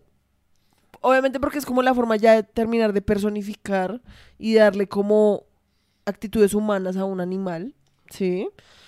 Pero es muy chistoso, como en serio, como decir, como vamos a hacer una película donde el que va a actuar es un perro, porque es que además en estas películas ni siquiera era como, no, como lo que tú dices, como, no, ven, ayúdame, Lassie, ¿sí? Sino que él, o sea, literalmente el perro actuaba, ¿sí? Lo- y lo ponían para que hiciera como expresiones faciales y todo. Que a veces como, pues, que gonorrea al perro. Pero Sí. pues el perro no tenía ni idea. Además, el perro... El perro ni siquiera entendía como que le pagaban. El perro la plata toda se la simplemente- llevaba, obviamente, los dueños del Sí, perro. obviamente. Sí, ¿me entiendes? Eso también es bien videoso. Pero bueno, el el hecho es que Rintintín, o Rinti, como le decían, Rinti. em, El rintinti. fue una de las estrellas. El O sea, fue Rintintín. como, acá dicen, como el monarca El- el- del reino de las per- pe- o sea, estrellas caninas. ¿Te imaginas Sí. al, al- al perrito como con una corona y una capa? Wow. ¿Cómo? Wow. Pero cada estudio tenía a sus propias estrellas perronas. Como por ejemplo. Peter the Great o Peter el Grande. Hay uno que se llamaba Napoleón Bonaparte y otro que se llamaba Strong Heart. Entonces, Rintintín, que era este que les voy a mostrar, Rintintín. Ush. estamos en la Matrix. No, es como Doctor Strange Infinity. Literal. Este es Rintintín. Oh. Oh, es Que si alemán. ustedes se dan cuenta, el pastor alemán siempre ha sido como... Pues de pronto porque es uno de los perros como más inteligentes. ¿Sí? Yo creo. Ok. Porque Como pues... que- Porque pues yo siento que eso tiene que ver resto como con... K9, está en Comisario Rex. Yo siento que tiene que ver resto como Sí. con el nivel de inteligencia del perro. Pues sí. Eso creo yo, ¿no? No me vayan a tachar aquí en perra, perro nazi. ¿Qué ibas a decir? ¿Por Es que te, te entendí. así? De Pe- perra de nazi. perra nazi. de perrana. Per, perrazi.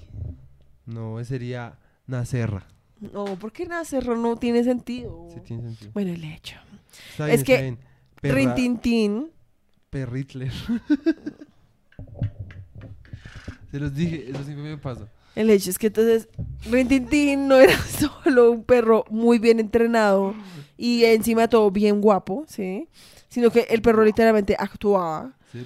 Dice que con el tiempo, obviamente en las primeras películas, pues el perro como que se notaba que miraba la cámara como, ¿qué hago? ¿Sí? sí. Pero que al final, o sea, todas las películas del perro tenía como escenas hechas para que tuviera como un close-up de la cara y el perro tuviera que mostrar emoción Sí, facial, o sea, lo cual es como, pff, qué gonorra ese perro. Literal. Obviamente uno podría, pues ahí lo mismo, la discusión como frente al abuso animal, porque es como, Sí. ¿cómo lograron que un perro Ujú.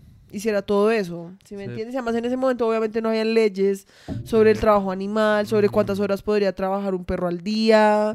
Sí. No sé, el hecho. Entonces, eso también fue como otra cosa curiosa que yo dije como, "Mm, no tenía ni idea que ya en los años 20 habían películas con perros. ¿sí? Sí. Entonces, Rintintín literalmente ayudó a Warner como a existir. O sea. Co- como las películas les iban tan bien, en muchos casos las películas de Rintintín pagaban las pérdidas de otras películas como más famosas de actores normales, Sí. ¿sí? Como hizo Tom Mix con Fox. Sí, o sea, Rintintín es como el Tom Mix de Warner. Literal. Y era un perro. Gracias, Rintintín. Literal. Entonces, lo que dicen es como que obviamente es re importante y que obviamente muchos historiadores pues Lo omiten. omiten porque pues es como, ay, parce, es un perro, ¿sí? Pero pues obviamente es algo re interesante pensar como un perro Y sus películas prácticamente salvaron a una de las productoras más grandes de cine de hoy en día. Sí. Sí. Eh, um, ¿Qué pues más podemos yo creo que ya lleguemos a la era sonido. Espérate, estoy mirando, estoy mirando, estoy mirando. Digamos, eh, para 1921, Universal era probablemente la productora más activa en el género del western, para que sepan. Eh, y los westerns en 1923 estaban disfrutando de su más grande boom en toda la era muda. O sea, 1923, 26 fue como el año del western. ¿sí? Lo cual terminaría en 1927. o sea, le duró como un año. Entonces, la era con sonido. Todos sabían en el momento que pues la era con sonido, o sea, el sonido era inevitable, ya que Edison y muchos otros pues inventores estaban como constantemente haciendo experimentos para lograr como grabar sonido. Pero había ¿sí? resto de directores que pues no estaban como muy emocionados. como emocionados por el Sí, exacto, como Griffith sí, Griffith era un Porque asco. Griffith, además es como parce Griffith, tú sí que lo necesitabas. Sí, Sí que lo necesitabas porque en Sí. serio tus películas son bien mierda. literal, literal. Y pues yo nunca me he visto una de las de man que tiene sonido. Y pues la verdad, yo creo que de todas ser sigue siendo mierda. igual de mierda. Pero Sí. bueno. Yo vi a Griffith, la verdad. Entonces, para la revolución de 1928, ¿no qué? en ¿Qué? 1928, la revolución del, o sea, la llegada del sonido fue como revolucionaria, ¿sí? La revolución de 1928 fue revolucionaria por la revolución de 1928 por la revolución. No dije que la llegada del sonido en La llegada de la revolución por la 1928. revolución de 1928 fue revolucionaria por 1928. ¿Sí te parece muy chistosito? O yo soy el que está tratando, yo soy el comic relief. Literal, tú eres Jar Jar Binks. Eso no es chistoso. El hecho es que la llegada del, del sonido al cine fue revolucionaria y fue re importante, ¿sí? Como Sobre que todo revolucionario. porque era re- re- revolucionaria para la revolución. Exacto. Y la revolución es por minuto. Ya lo maté. Y entonces, sí, ya. Entonces, muy fa- o sea, muy rápidamente se dieron cuenta que la- el sonido había llegado para quedarse. Y em, lo que pasó ahí fue como que todo el mundo decía como que no, el sonido no pertenece al western. O sea, los western no pueden tener sonido. Y el género se quedó como... Pero más que Atrás. todo porque, a ver, cuando empezó a haber sonido en las películas, obviamente, como la gente se vuelve loca por explotar algo, ¿sí? Ujú. por ganar plata, entonces obviamente lo que empezaron a hacer fue hacer películas sin trama, sin, o sea, les importó una verga todo el resto. Lo que solamente- ya habían hecho, o sea, Sí, todos los avances que ya habían tenido les importó un Ujú. culo y O sea, los como avances re... en composición, en movimiento de cámara, en trama, en drama, en Iluminación, no sé. actuación, todo simplemente querían mostrar a gente hablando. Solamente para decir como, ¡Ah! Para que la gente sea como, oh, ya sonido". puedo escuchar la voz de Sí. tal actor. Ajá. Sí. Es como cuando salió el cine en 3D o en 4D. Que el Sí. cine en 4D en serio es, Es una marica. es la cosa más estúpida Es que se severo, pudieron haber La verdad, inventado. severa estafa, es sinceramente. una estafa re dura. Es como... Pero de vez en cuando sacan una película que le meten como tres escenas donde hay 4D. ujú. Para que la gente diga como, ay, la puedo ir a ver en 4D, re chévere. Y la verdad no, ti- no le agrega nada a la película. Solo quiero que sepan que yo solo me hice una película en 4D. Fue Tarzán, la última de Tarzán que salió. Y es una marica. O sea, lo ponen en una, una vaina que hace así. De vez en cuando alguien le escupe a uno. Cuando el, sí, cuando el man, cuando el man pisa un charco es como... Sí. El man, de la, re- el man de la película, o sea, el man que pone la película, el man ahí todo, listo, un, dos, tres. Es como... No, o sea, Ahora hay- sopla, sopla. Hay resto de gente, hay resto de gente como abajo, en unas, en unas camaritas debajo de las sillas. Entonces tienen un pitillo para cuando hay agua. Qué asco, ¿te imaginas qué boleta? Y cuando hay viento, entonces se hacen eso. Todos Entonces, así. Hay alguien enfermo. Entonces, una película sobre el COVID. Literal. Es como Todo. todos salen con COVID. El COVID en 4D. Y te ponen camillas ahí para que. Sí, en vez de ser sillas Sí. camillas. Sí, Mantellan al hospital de una vez. como literal. Es como el COVID en más- 4D, para eso salgo a la calle. Literal. no, eso es ya realidad virtual. Bueno. El hecho es que literalmente es como eso. O sea, como que llegó el sonido, entonces todos fueron como, re, "Ush, no, le tenemos que meter sonido, no importa de qué sea, como sea, pero lo metemos resto y que toda la película tenga sonido, aun cuando la película sea un puto bodrio. Y pues eso lo que hizo fue que pues todas las películas empezaron a ser como re planas, re lentas, sin acción, Como, sin trama, como si sin fuera centro un de- podcast. Exacto. Literalmente, era Ujú. solo como los manes ahí parados hablando. Y ya, esa era la película. Ujú. Sí, como recitando, básicamente.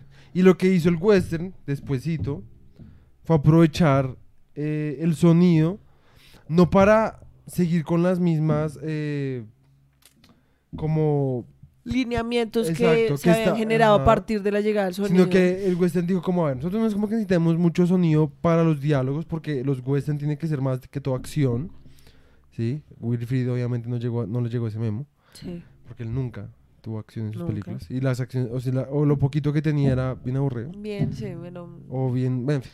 El caso es que, eh, odia a Griffith. Sí, Eh, si no había quedado claro. Sí. Entonces lo que hizo el western fue decir como, bueno, lo podemos hacer, así sea para, para poner un, ¿cómo se llama? Un tocino fritándose, Ajá. que sin mentirles eso literalmente. Lo dicen una- en la historia. Es una de las cosas, el libro. libro, es una de las cosas que cautivó a la... Lo que pasa es que, a ver, yo siento que el western, y en ese sentido, los manes fueron re genios. Porque hubieran podido haber dicho como, no, pues ya las películas de ahora se están haciendo así, hagámoslas así, y eso hubiera sido realmente como el final del western. Sí, Sí, lo hubieran matado. Sí, Pero los manes de aburrida. fueron re inteligentes y fueron como, a ver, usemos el sonido para crear más bien un espacio sonoro Ajá. Y no que le añada a la película y no solo como, ay, pues podemos hablar ahora y grabar resto de horas de audio, pues hagámosle. Y Ujú. eso es lo que realmente como, ush, Lo interesante. Los manes entendieron el punto. Exacto, ¿sí sí, porque, entiendes? Y yo siento que eso la verdad se dio, fue porque los manes tuvieron resto de tiempo como de darle y darle y darle y darle y darle y darle y darle. Los manes ya entendían resto como qué eran las películas y para qué servían. Y fueron como re, es que el punto no es como, ay, ya, entonces podemos hablar, entonces hablemos, Sí. sino como, o sea, con esto podemos como en serio generar un Exacto. espacio, un ambiente. Ujú. Sí, ya no va a ser como, ¿qué es lo que tú dices? Hay una película, em, no me acuerdo en qué sale. Bueno, ahorita hablamos de eso. Ah, Damos el ejemplo que tú dices de lo del tocino. Entonces, el western no se dejó cambiar como en términos de que agregaran más diálogo, que quitaran la acción, pero lo que sí cambió fue que el ritmo se puso un poquito más lento. Y yo siento que de pronto las películas se volvieron más lentas porque de pronto captar el sonido, no podían captar como un diálogo re bla bla bla bla bla, bla, Sí. sí, porque de pronto no se entendía bien o algo así, entonces tenían como que alentizar un poco como los diálogos y por ende la película. Sí. Eso fue lo único, ¿sí? Entonces, el- la llegada del sonido fue una de las cosas que hizo que el western llegara, como que bajara un poco su popularidad, por lo que se demoraron tanto en empezar a hacer películas con sonido.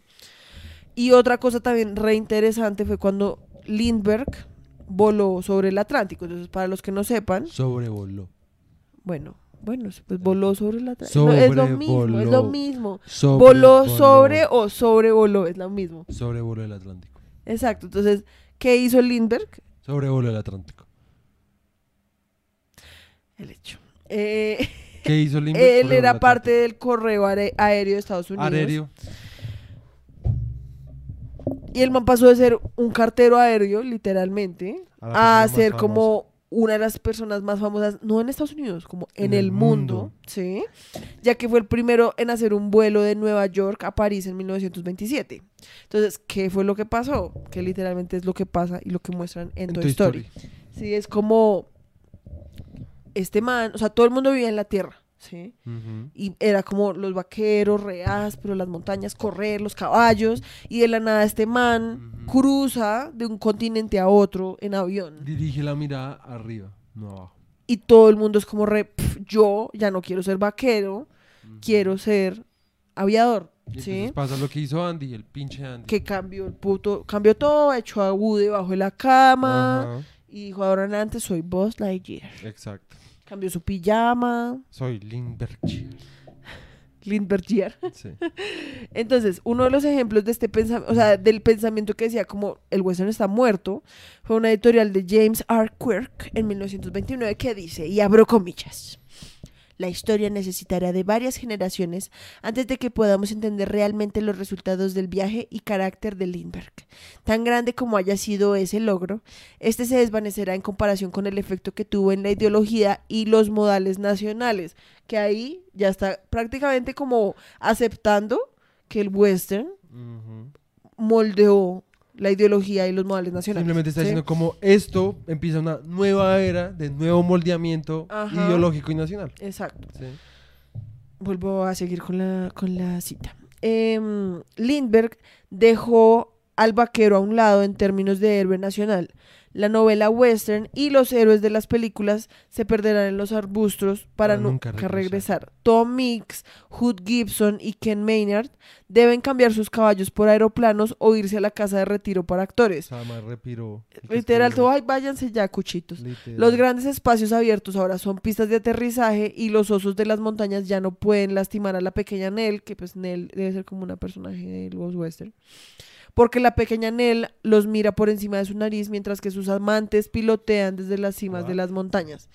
Sí, o sea, eso obviamente debe ser una referencia a alguna historia western que pues no hemos visto. Pero lo que están diciendo es como que ahora los héroes están Son los pilotos. Sí, o sea, son los pilotos y que los Ujú. vaqueros se vayan y se jodan. Sí. ¿sí? Que es literalmente Toy Story. Sí. Y obviamente esto es como la primera instancia de eso, porque después con la guerra, con la carrera hacia el espacio, volvió a pasar lo mismo, Ajá. ¿no? Que todos los niños entonces ahora ya querían ser, era astronautas. ¿sí?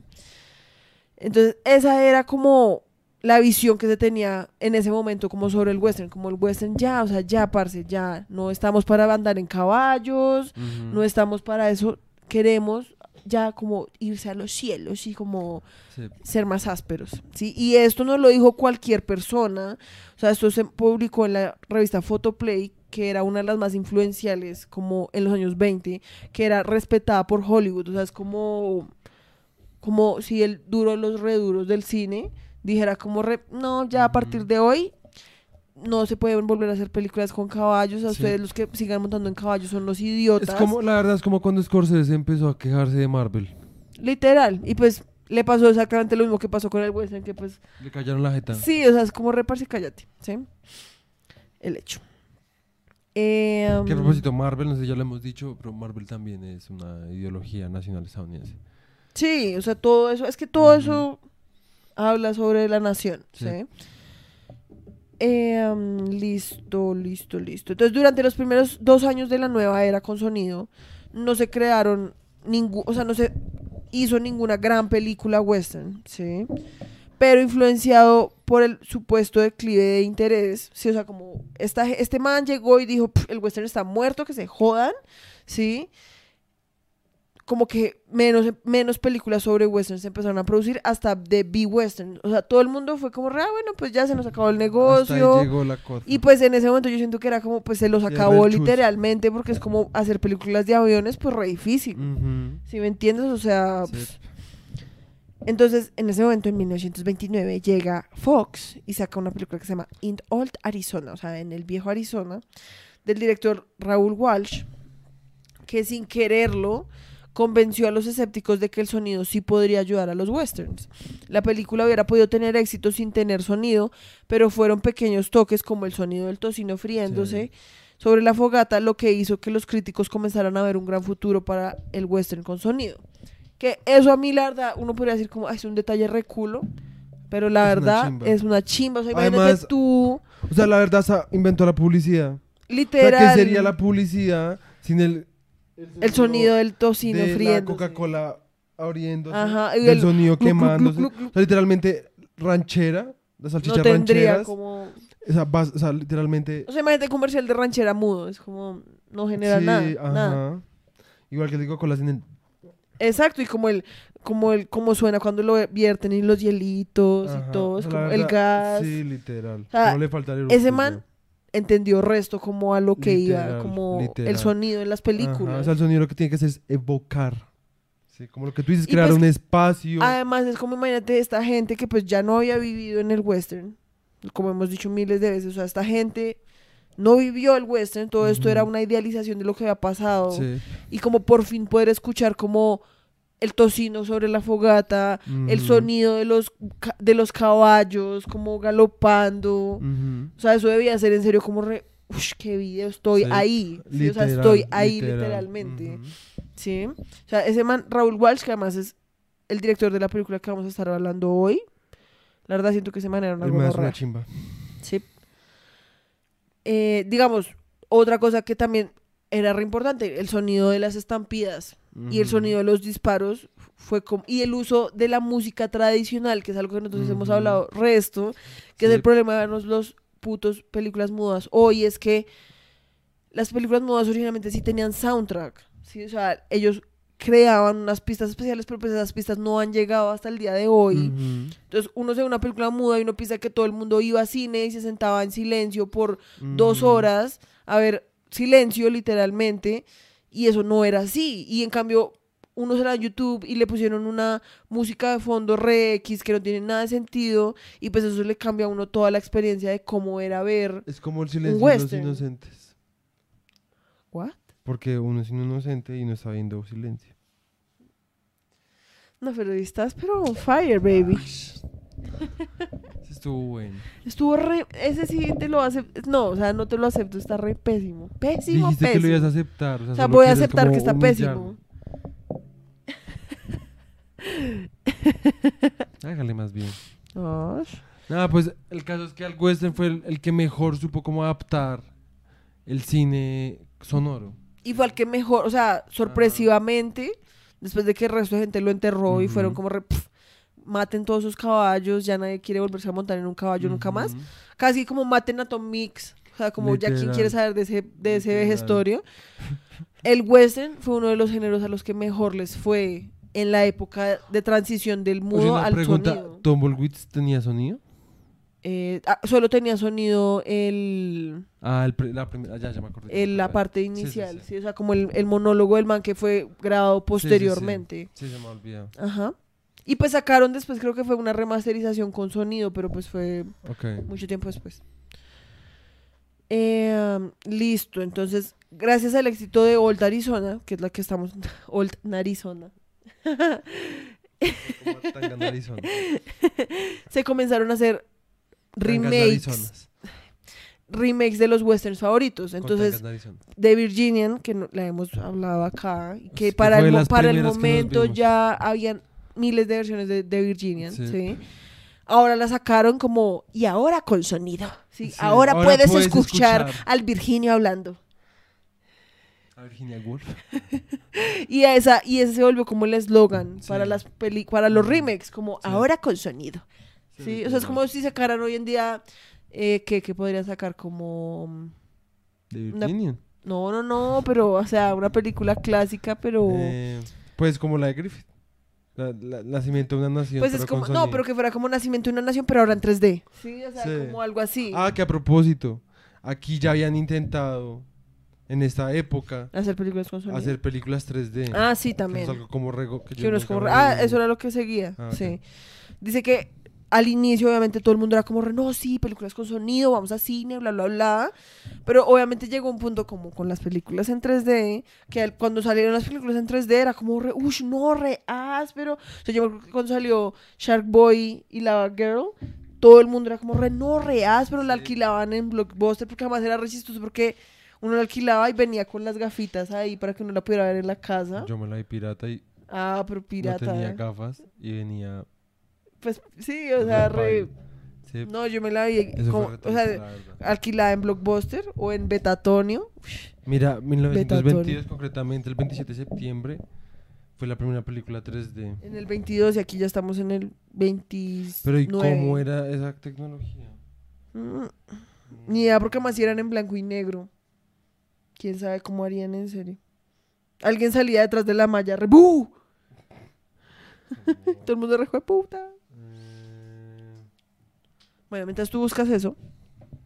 Entonces, como con las películas 3D, que al principio cu- cuando salió en todo el mundo era re, no, toca ir a verse una película en 3D y después uno ya se ve 3 y uno es como re, ay, parce, la verdad, esas gafas me hacen doler los ojos, sí, uno no puede ver nada, todo sale o con colorcitos o cuando se inventaron las gafas esas negras, todo salía re oscuro y uno no veía un Mm. culo.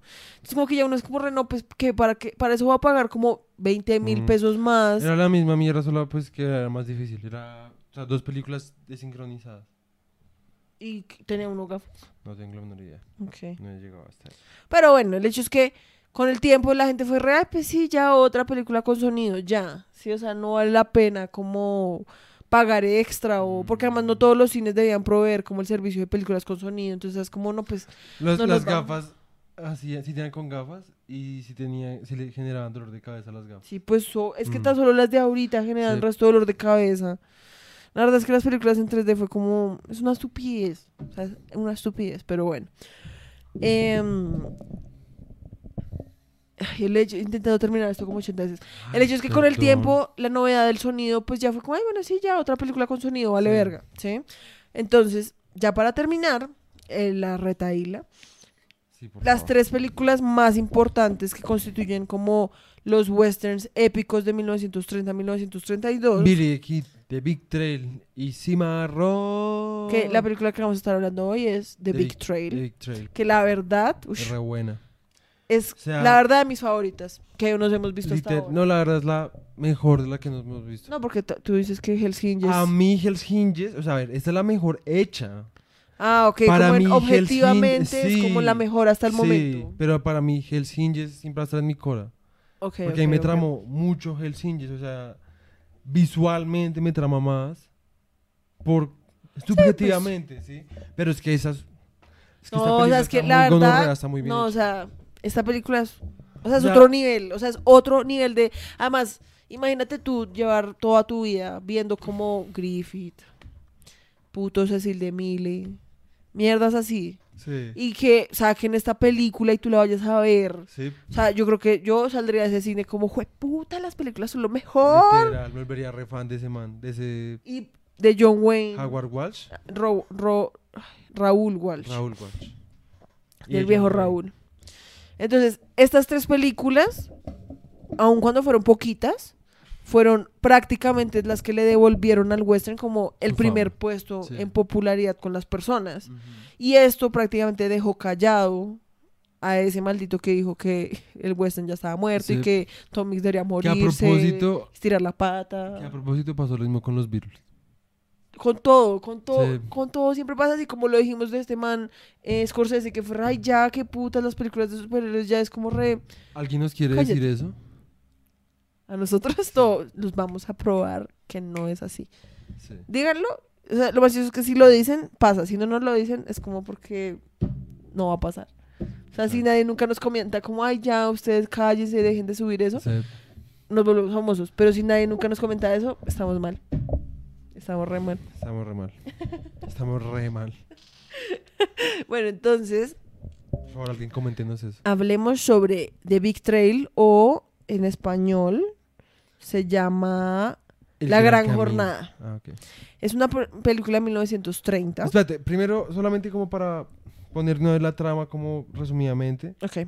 es como una campaña para eh, llevar, o sea, como de mucha gente, que mucha gente se quería, quería llegar a unas tierras no habitadas nunca. Mira, Sí. acá dice, es una...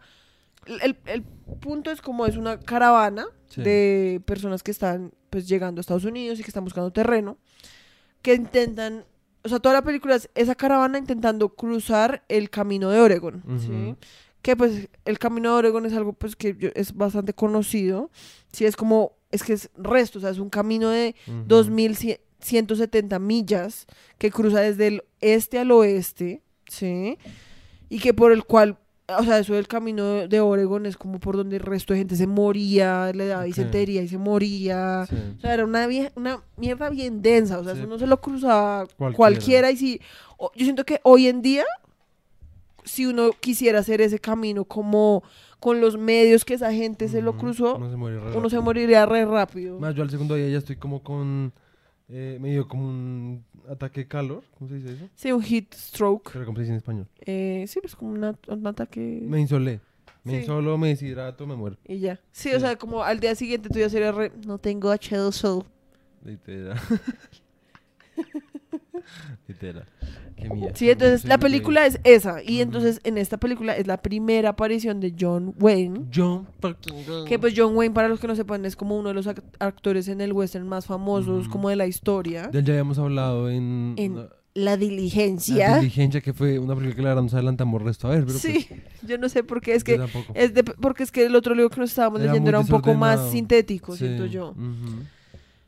El hecho es que este es el primer papel del man y déjenme decirles, déjenme decirles que nosotros nos habíamos visto la diligencia y en esa sale el man y pues uno es como re, pues es un man, sí, pues es un man normal, pues sí. En esta, el man es como el Brad Pitt de los años 30, la Literal. verdad. O sea, O voy a ser muy honesta. Si yo hubiera sido la actriz de esa película, como eso, comparte para que la gente vea esa, ese- esa deliciosura. Delicioso. Y el man tenía 23 años. Yo pensé que el man era más joven, porque el man se ve demasiado joven. No, yo pensé que el man tenía como 18. O sea, vean eso. Y pues hasta en esa foto uno dice como, bueno, pero, o sea, es que además la forma en la que actúa. Sí. O sea, yo dice, parce, o sea, si yo hubiera sido yo, pff, o sea, yo caigo redondita, o sea, redondita en los pies de John Wayne. Así de ¿Qué putas? Ese man ya de está fácil. muerto, enterrado, descompuesto. Sí, pero hay gente que se parece a John Wayne. Man tiene hijos. O sea, si llega el hijo de Pero John el man nada más era re nazi, como ya hemos hablado. ¿Y qué? Pues que Acabas de decir que ibas a caer. No, con el personaje y Ah, con su vi, cara. Ya vi que... ¿Que soy re nazi? ¿What? No. Pues no sé a qué te refieres. Yo era Flucy. Ah, que soy una suelta. ¿Me estás diciendo que soy una suelta? Pues si cualquiera... No es cualquiera, es John Wayne. sí, o sea, el man es como... No, además, en serio, el man actúa re bien. La verdad, la película es 10 de 10 Sí, en todo. O sea, todo. visualmente, O sea, composición, fotografía, actuación, guion. Guión. O sea, el guion es buenísimo. Es perfecto, es apenas. no, o sea, todo visualmente, Perfecto. la actuación. No, o sea, es que en todo sentido es como... Drama, drama. No, ya, no, no, tampoco es John Wayne. Tu mano no es John Wayne. Ay, ya, ¿estás celoso? Tú también estabas re enamorado de John Wayne. Cuando nos vimos la diligencia, fuiste como re... La verdad. La verdad es que el man aguanta resto. O sea, digamos, ¿a ti te gustaría ser John Wayne? O sea, como parecerte más a John Wayne. No. ¿Nunca piensas ese tipo de cosas? No, me ¿Cuándo gustaría parecerme a Michael Fassbender. O a Lou Reed. Michael Fassbender. Más a Reed. ¿Más a Reed? Sí. No, Michael Fassbender es un re papi. No solamente como en, en la cara, sino... Como en todo sentido. Sí, como quiero saber tocar música como... Entonces, bueno. Eh... Estamos compartiendo pantalla. No, ya no. Ah. Entonces, que no vamos a hablar más de la trama. Es eso, o sea, la Sí, trama es es, eso. eso. Y pues obviamente hay como mm, drama paralelo, que es como John Wayne que está intentando buscar a unos manes que mataron a su mejor amigo y los manes resultan estar ahí también en la caravana. Hay otra trama que es una vieja, que, ay, la verdad, la vieja sí que me cae como un culo, Sí. es bien estúpida. Bien fasti, la verdad. Sí. O sea, es como el típico que uno dice como, ay, es que las mujeres. Y hay un pedazo en el diálogo que también dicen eso, es como, ay, es que las mujeres son un rompecabezas, tú siempre piensas que estás diciendo lo correcto y al final nunca dices nada. O sea, cuando hablas con una mujer no hay forma de ganar, ¿sí? Sí. Y la vieja, la verdad, es re fastidiosa. Pues hay, hay resto de subtramas, como con eso, pero pues... O sea, la trama está bien. O sea, a mí me parece que es como sutil, como apenas, va al punto. Es lo que es y está bien desarrollada, me parece a mí. Sí. Pero pues básicamente es eso. ¿sí? Y pues a ver, la película dura dos horas, Y media. dos horas y media. Pues yo No, acuerdo. dos horas. Ah, sí. La película dura dos horas y que pues sí, es larguita. Es larguita y lentica. Es lentica, pero la verdad, Es muy buena. ush, no, Es o sea, buena. yo en ningún momento fui como, re- Además no la pudimos ver no en más. RHD. ush, es que en YouTube se encuentra, esa es la película más HD que me he visto en este Sí. momento, como de los western. Ajá. O sea, en serio, es como, o sea, parece que se hubiera grabado como hoy, en día. Tiene además unos encuadres que Sí. uno dice como, parce, o sea, yo he visto películas que se han grabado hoy en día con eh, encuadres así. O sea, es- ¿En serio? Literal. Para mí es un masterpiece. Sí. O sea, es una pieza maestra Sí. como en el cine western, de verdad. Sí. O sea, si yo hubiera estado en esa época, obviamente yo también hubiera sido reparse el western es lo mejor. Sí. O sea, Y pues bueno, para que vean pues, lo que estamos pero- hablando. espérate, porque yo quería hablar un poquito de la producción de la película. Pues o a- muestro que- primero. sí, Pues es que puedes ir hablando de la producción mientras la muestras. ¿Qué? Pero esp- espérate, ¿qué vamos a mostrar primero? Pues vamos mostrando pedazos. Yo solamente, yo sobre todo quiero mostrar cuando empezaron a bajar las carrozas por ese gari- risco. Dale, es más para poder ir buscando aquí. Es que yo sí quiero mostrar un close-up de John Wayne, porque siento que es re necesario. porque en serio es como, digamos, aquí, en esta escena que les vamos a mostrar, no sé, el man es demasiado sexy. Era. Era, exacto. Nosotros no vamos a poder escuchar nada, porque pues... O sea, es que. Miren cómo. O sea, eso que el man aprieta la mandíbula. Para mí, yo, yo veía eso y yo era como re. Oh my god. He does things to me. Genera cosas en mí. El man, en serio, es demasiado. O sea, en esa película el man es demasiado sexy. Por eso te digo, es como el Brad Pitt. O sea, es como Brad Pitt en Ocean's Eleven. Literalmente. Ay, madura. Me van a dejar. Ay, madura. También, ¿qué más hay por aquí después? Como ush, estos, estos shots así abiertos. Sí. O Es que sea, miren toda esa y- mano de carreta. sí, o sea, es que vacas, echaron mucha caballo. carreta.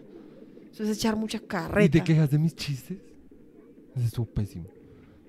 O sea, miren eso. Y, no, y es que los encuadres son como. No es que se ve muy áspero. Además, eh, o sea, el, el manejo del blanco y negro es hermoso. O sea, no es como resaturado. O sea, en serio, es como Es perfecto. Beso de chef. Esta es la mejor película. Vienes a mi casa. Esos son los malos. ¿Estamos Vienes a mi casa. pantalla? Sí, sí, sí. Ah, sí. Devuélvete rápido. Mm, vean miren eso. Y eso que ese ese- shot, pues, está un poquito mal como Sí, expuesto, porque pues... pero de- obviamente pues es re videoso, porque pues es como un shot del cielo, que ese cielo ya está re, brillante y pues, ¿sí? sí. Pero aún así es como, digamos, esas pantallas me traman resto. Ajá. O sea, están decoradas como lo necesario. Ajá. O sea, no es como too much, es apenas. Sí que sí. Espérate a ver dónde está esa. Lo que yo quiero mostrar. Creo que acá también hay cosas chimbas. Creo que es cuando matan al mejor amigo. Ah, no. No, eso es cuando están derribando los árboles para... ¿Dónde está? Es que hay una Es que te estás pasando demasiado rápido Ay, todo. Pues que quiero mostrar. Acá ya creo que ya había pasado. Ah, ok, perdón. Ahí es cuando se encuentran con los eh, indios. Que son amigos de John Wayne. Porque John Wayne es como un man que creció con los indios. Sí, o sea, el man es el duro. O sea, el man es sí que es el re duro. O sea, ese man... Sí, porque el man básicamente es el guía. Por eso es que lo contratan y porque el man es tan importante. Y nadie nunca le cree nada hasta que pasa algo y el man va y lo salva. Es como clásico. Ahí todavía no ha pasado. Eso es bien ya casi al final. No. Sí, señora. No están al final. Ay, no hace caso. Aquí, aquí, Ay, aquí, Sí, aquí. es casi al final. Sí, es en toda la mitad. Bueno, el caso, vean eso. Están llegando una- un... Como a un punto en el que ya no pueden andar más como Ujú. a- en carreta. Entonces les toca bajarse. bajar. Primero ellos en una cuerda. Y después bajar las carrozas a cuerda. Y las vacas las bajan en ascensor Sí. de vaca. O sea, la amarran en una O sea, cuerda y las yo creo bajan. que eso debió haber durado como cinco años ahí como No, caminando. sí, o sea, un Es resto. mucho puto tiempo. Sí, tan solo acuérdate que hay pedazos en los que el man es como, re- voy a encontrarme con los indios, vengo en dos semanas. Ajá. ¿Sí me entiendes? O sea, es como... Sí, O en un mes, hay un punto que el man es como, "Voy- ve- vengo en un mes. Sí, O sea, eso eran años, como... Vean, vean eso, vean eso, vean eso. Ay, Deja que corra la escena. Déjala que corra. Solo quieres ver a John Wayne desnudo. Ahí no sale John Wayne desnudo. ¿Tú qué sabes? En ningún momento lo muestran desnudo en esa película. Yo lo vi. Sí, pues ya, ahí sí ya es tu imaginación ahí muy... Busqué muy- porno de John Wayne. Todos sabemos que sí. Qué putas. Bueno, preciso. Miren ahí. está. Y muestran cómo habían carrozas que se caían y se volvían... mi- Miren, ese- es Vean lo más chistoso. vacas. Hijo de puta. Imagínate, pobre vaca, yo creo que Además, no entendía nada. el resto de gente que pues tenía sus vacas, sus cosas en esas carretas. Se les dañaba la carreta, se jodían, Perdían su casa. todo. O sea, es que ni siquiera era como, ay, Mm. bueno, se me dañó la carreta. Es como, esa gente vivía en esas carrozas. O sea, eran como los primeros eh, van life. Literal. caso es que... uff, Sí, o sea, y a mí la- eso es una de las cosas que más me trama de la película. Y es que muestra como lo que de verdad... Obviamente pues de una forma bien sintética, pues Sí. como, tampoco es como que sea un documental. Sí, sí, sí. Pero es como muestran en serio como que en serio eso no era fácil. Había gente que se moría, hay una escena en la que muestran como a todo el mundo como enterrando, como a la Es gente más, que se había hay enfermado. una parte donde llegan, los atacan unos indios, matan a resto de gente. media caravana. Sí, literal. Y por eso es que eso lo tenían que hacer grupos como re grandes, porque si se iban dos personas, pues ya a los 15 días se murieron y ya. Porque acá yo creo que lo que hacían era que obviamente eso tenía como, debía haber como un sentimiento de tribu, por así decirlo, y era como, si a esta gente se le dañó la carroza, pues nada, uno se va para esta carroza, aquí miramos cómo, era como una forma muy diferente, siento yo, como de vivir. Pues sí, me imagino. Sí, o sea, porque, o sea, en el momento en el que esa gente sale del pueblo y emprende ese camino, o sea, literalmente yo siento que esa gente se está como preparando a que se- en cualquier momento se pueden morir, porque es Sí. que, a ver, si se mueren, se pueden morir de hambre, de sed, De enfermedades. por enfermedades, porque es lo que decíamos, o sea, esa gente no se podía bañar, no se podía lavar las manos, vivían todo el tiempo con la misma ropa probablemente, o sea, en serio, eso debía valer a mierda. Sí. O sea, la verdad, digamos, algo que yo no podía dejar de pensar era como, o sea, si John Wayne fuera, digamos que en serio, John Wayne fuera pues el vaquero de verdad y todo, o sea, ese man debe oler A a, diablos. mierda. Sí. O sea, ah, por más guapo que fuera y todo, el man olería a mierda. Sí. Pero pues de pronto uno después de estar, imagínate uno después de estar dos años Sí, en pues, esa mierda, uno dice, ay, pues me vale verga si Sí, huele literal. a lo que sea, Ajá. es humano. Sí, Y por eso es que en esa mierda después la gente termina. Además, lo más curioso es que la gente, como eso duraba tanto tiempo, pues había gente que se casaba en esas carrozas que probablemente tenía hasta hijos en la carretera. En la carretera. O sea, no sé, es como, en serio, como algo que uno ya no se puede como ni imaginar. En la carretera.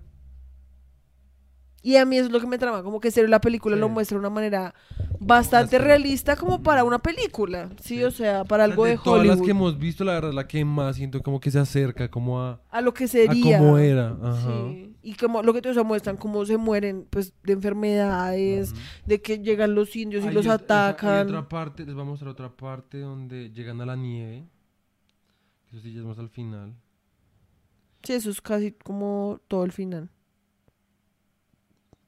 Ahí ya te pasaste. Sí.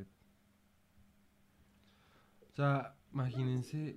Imagínense eso. Miren, eso también, miren, cuando cruzan un río y muestran cómo habían carrozas ah, que enteras se las llevaba al que río. se las llevaba al río. Sí, repaila.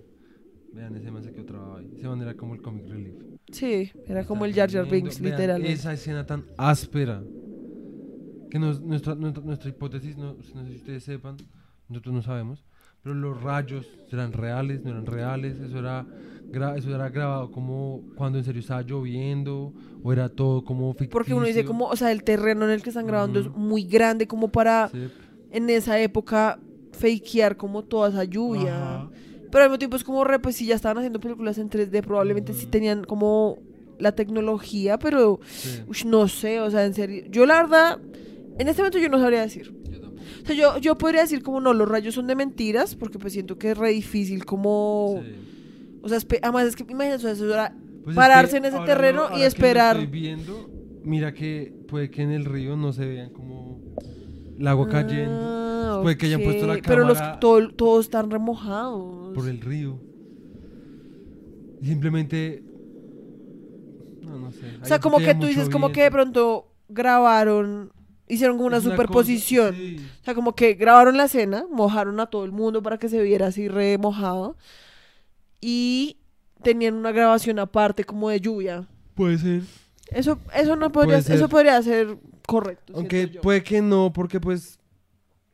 No, yo creo que más bien pusieron la cámara y pusieron algo que sacara, que, algo que pareciera como si estuviera cayendo No, lluvia. porque es re difícil va a manejar el enfoque.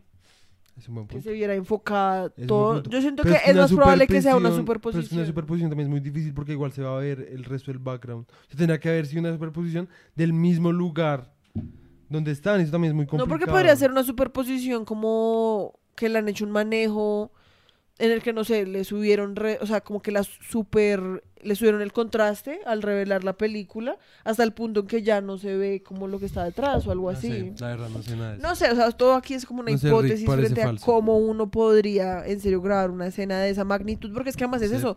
O sea, no es como dos personas hablando y está lloviendo, o sea, es como un campo gigante en el que es como parce, o sea, para hacer llover, Ahorita yo estaba mostrando. sí, Ah, bueno. o sea, para hacer llover en ese campo tan gigante, ellos tendrían que ser como, no sé, unas andamios gigantescos, Ujú. re altos para botar la Sí. lluvia desde allá. Y la lluvia, el viento, o sea... Sí, no sé, Y pues no les he mostrado todavía la nieve, espérense.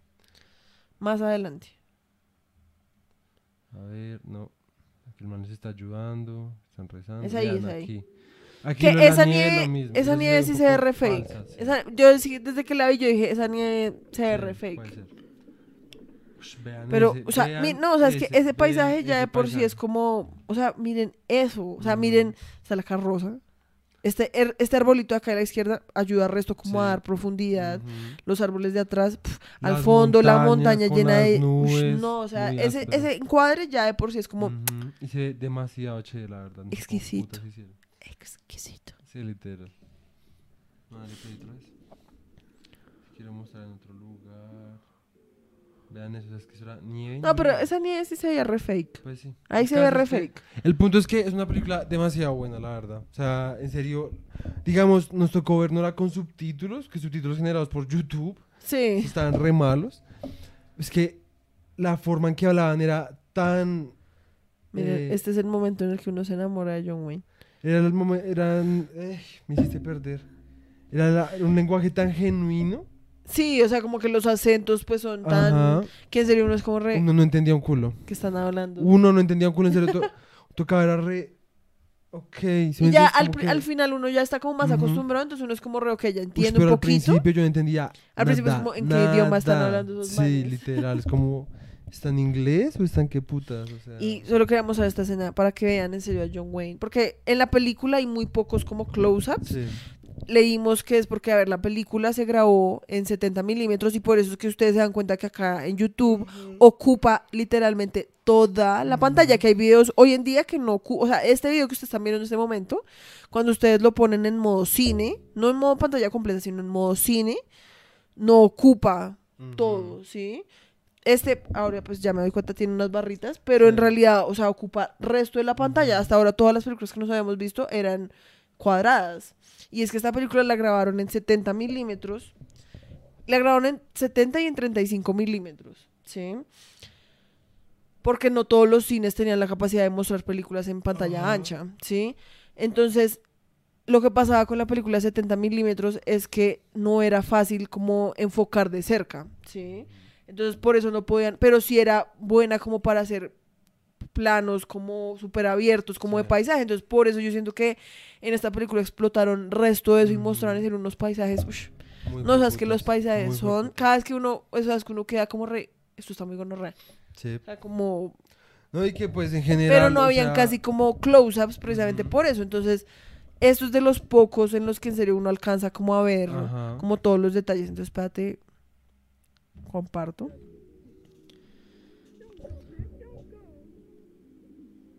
Ella no- era la que Es una... peorcito actuaba.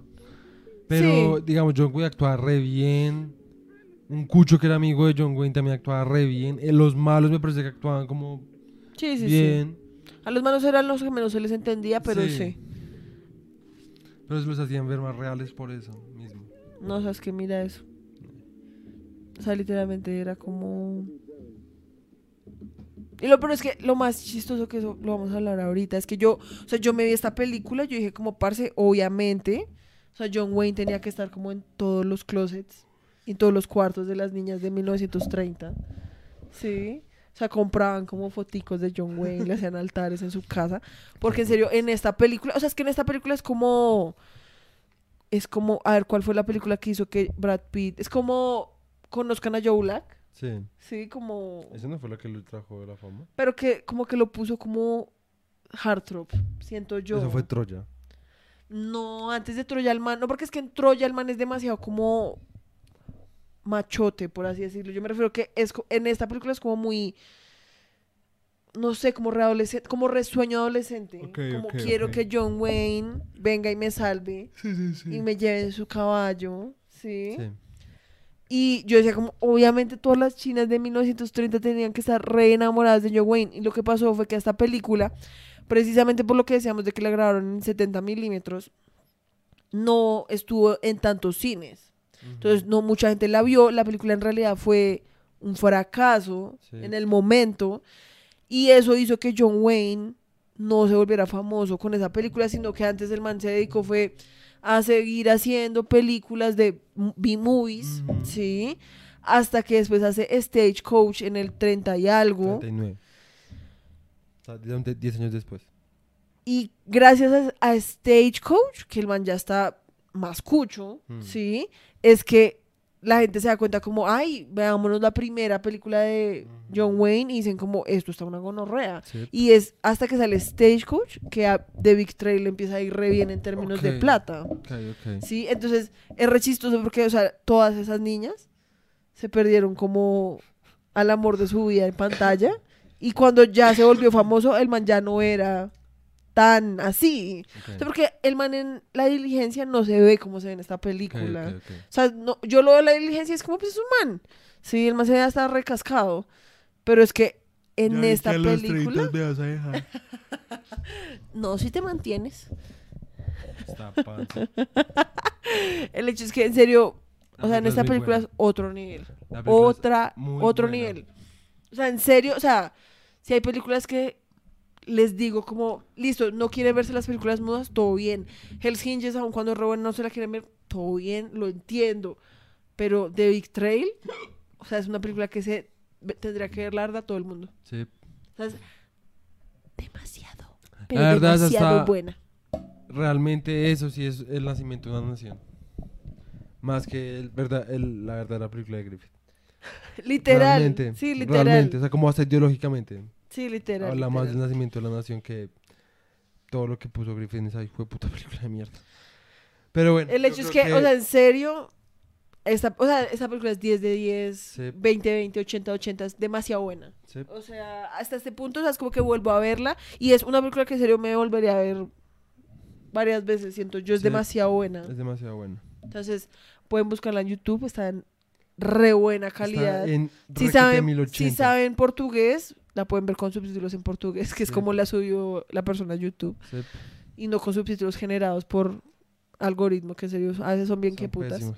Em, entonces, o si no, véansela solo como por verla. Sí. Como si solo quieren ver, mi- vayan skipeando como pedacitos. es- o sea, visualmente de por sí es como. Es muy hijo de puta. Es muy hijo de puta. Entonces, pues, ese fue nuestro episodio del día de hoy. Sí, Estos fueron fue- los 20. Literal. Hay mucha información. Eh. Fueron como dos horas, la verdad. a mí no me importa, estuvo re bueno. Fueron demasiadas cosas. Tú ya estás remamado. Estoy remamado. Yo, en cambio, antes de empezar estaba remamada y tú estabas como, no, la verdad, tengo re- resto de Yo energía. empecé con resto de energía, pero ya me la gasté toda. Ya estoy muy cansado. Entonces es hora de ir Eres a un Hoy es hora de ir a mimir. a la camita. ¿Y dónde está el jingle fuchi fuchi? Ay, qué grosero.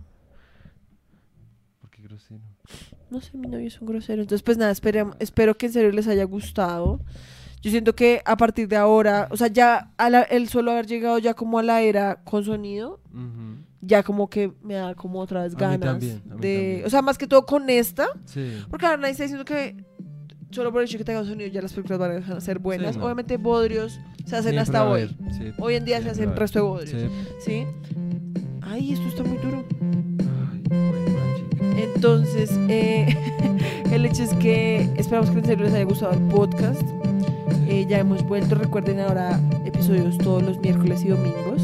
Eh, de vez en cuando radio show en Spotify para nuestros oyentes solo de Spotify. Es un regalito para ustedes por ser tan fieles. Prontamente los virus. Prontamente, Prontamente. El próximo va a ser de los virus. no, el próximo es sobre mis otras canciones favoritas. No. Mira, no me jodas. Pero de- el de después de esos podríamos hacer el de los Beatles. No, ya no quiero. Porque podríamos hacer eh, CD por CD. Eso me tramaría el resto. Eso me tramaría el resto. Entonces, listo. pronto nuestra, nuestra saga sobre los Beatles. Entonces, pues nada, ya se acabó el jingle hace resto. Sí. Nos vemos la otra semana. Chao. Adiós.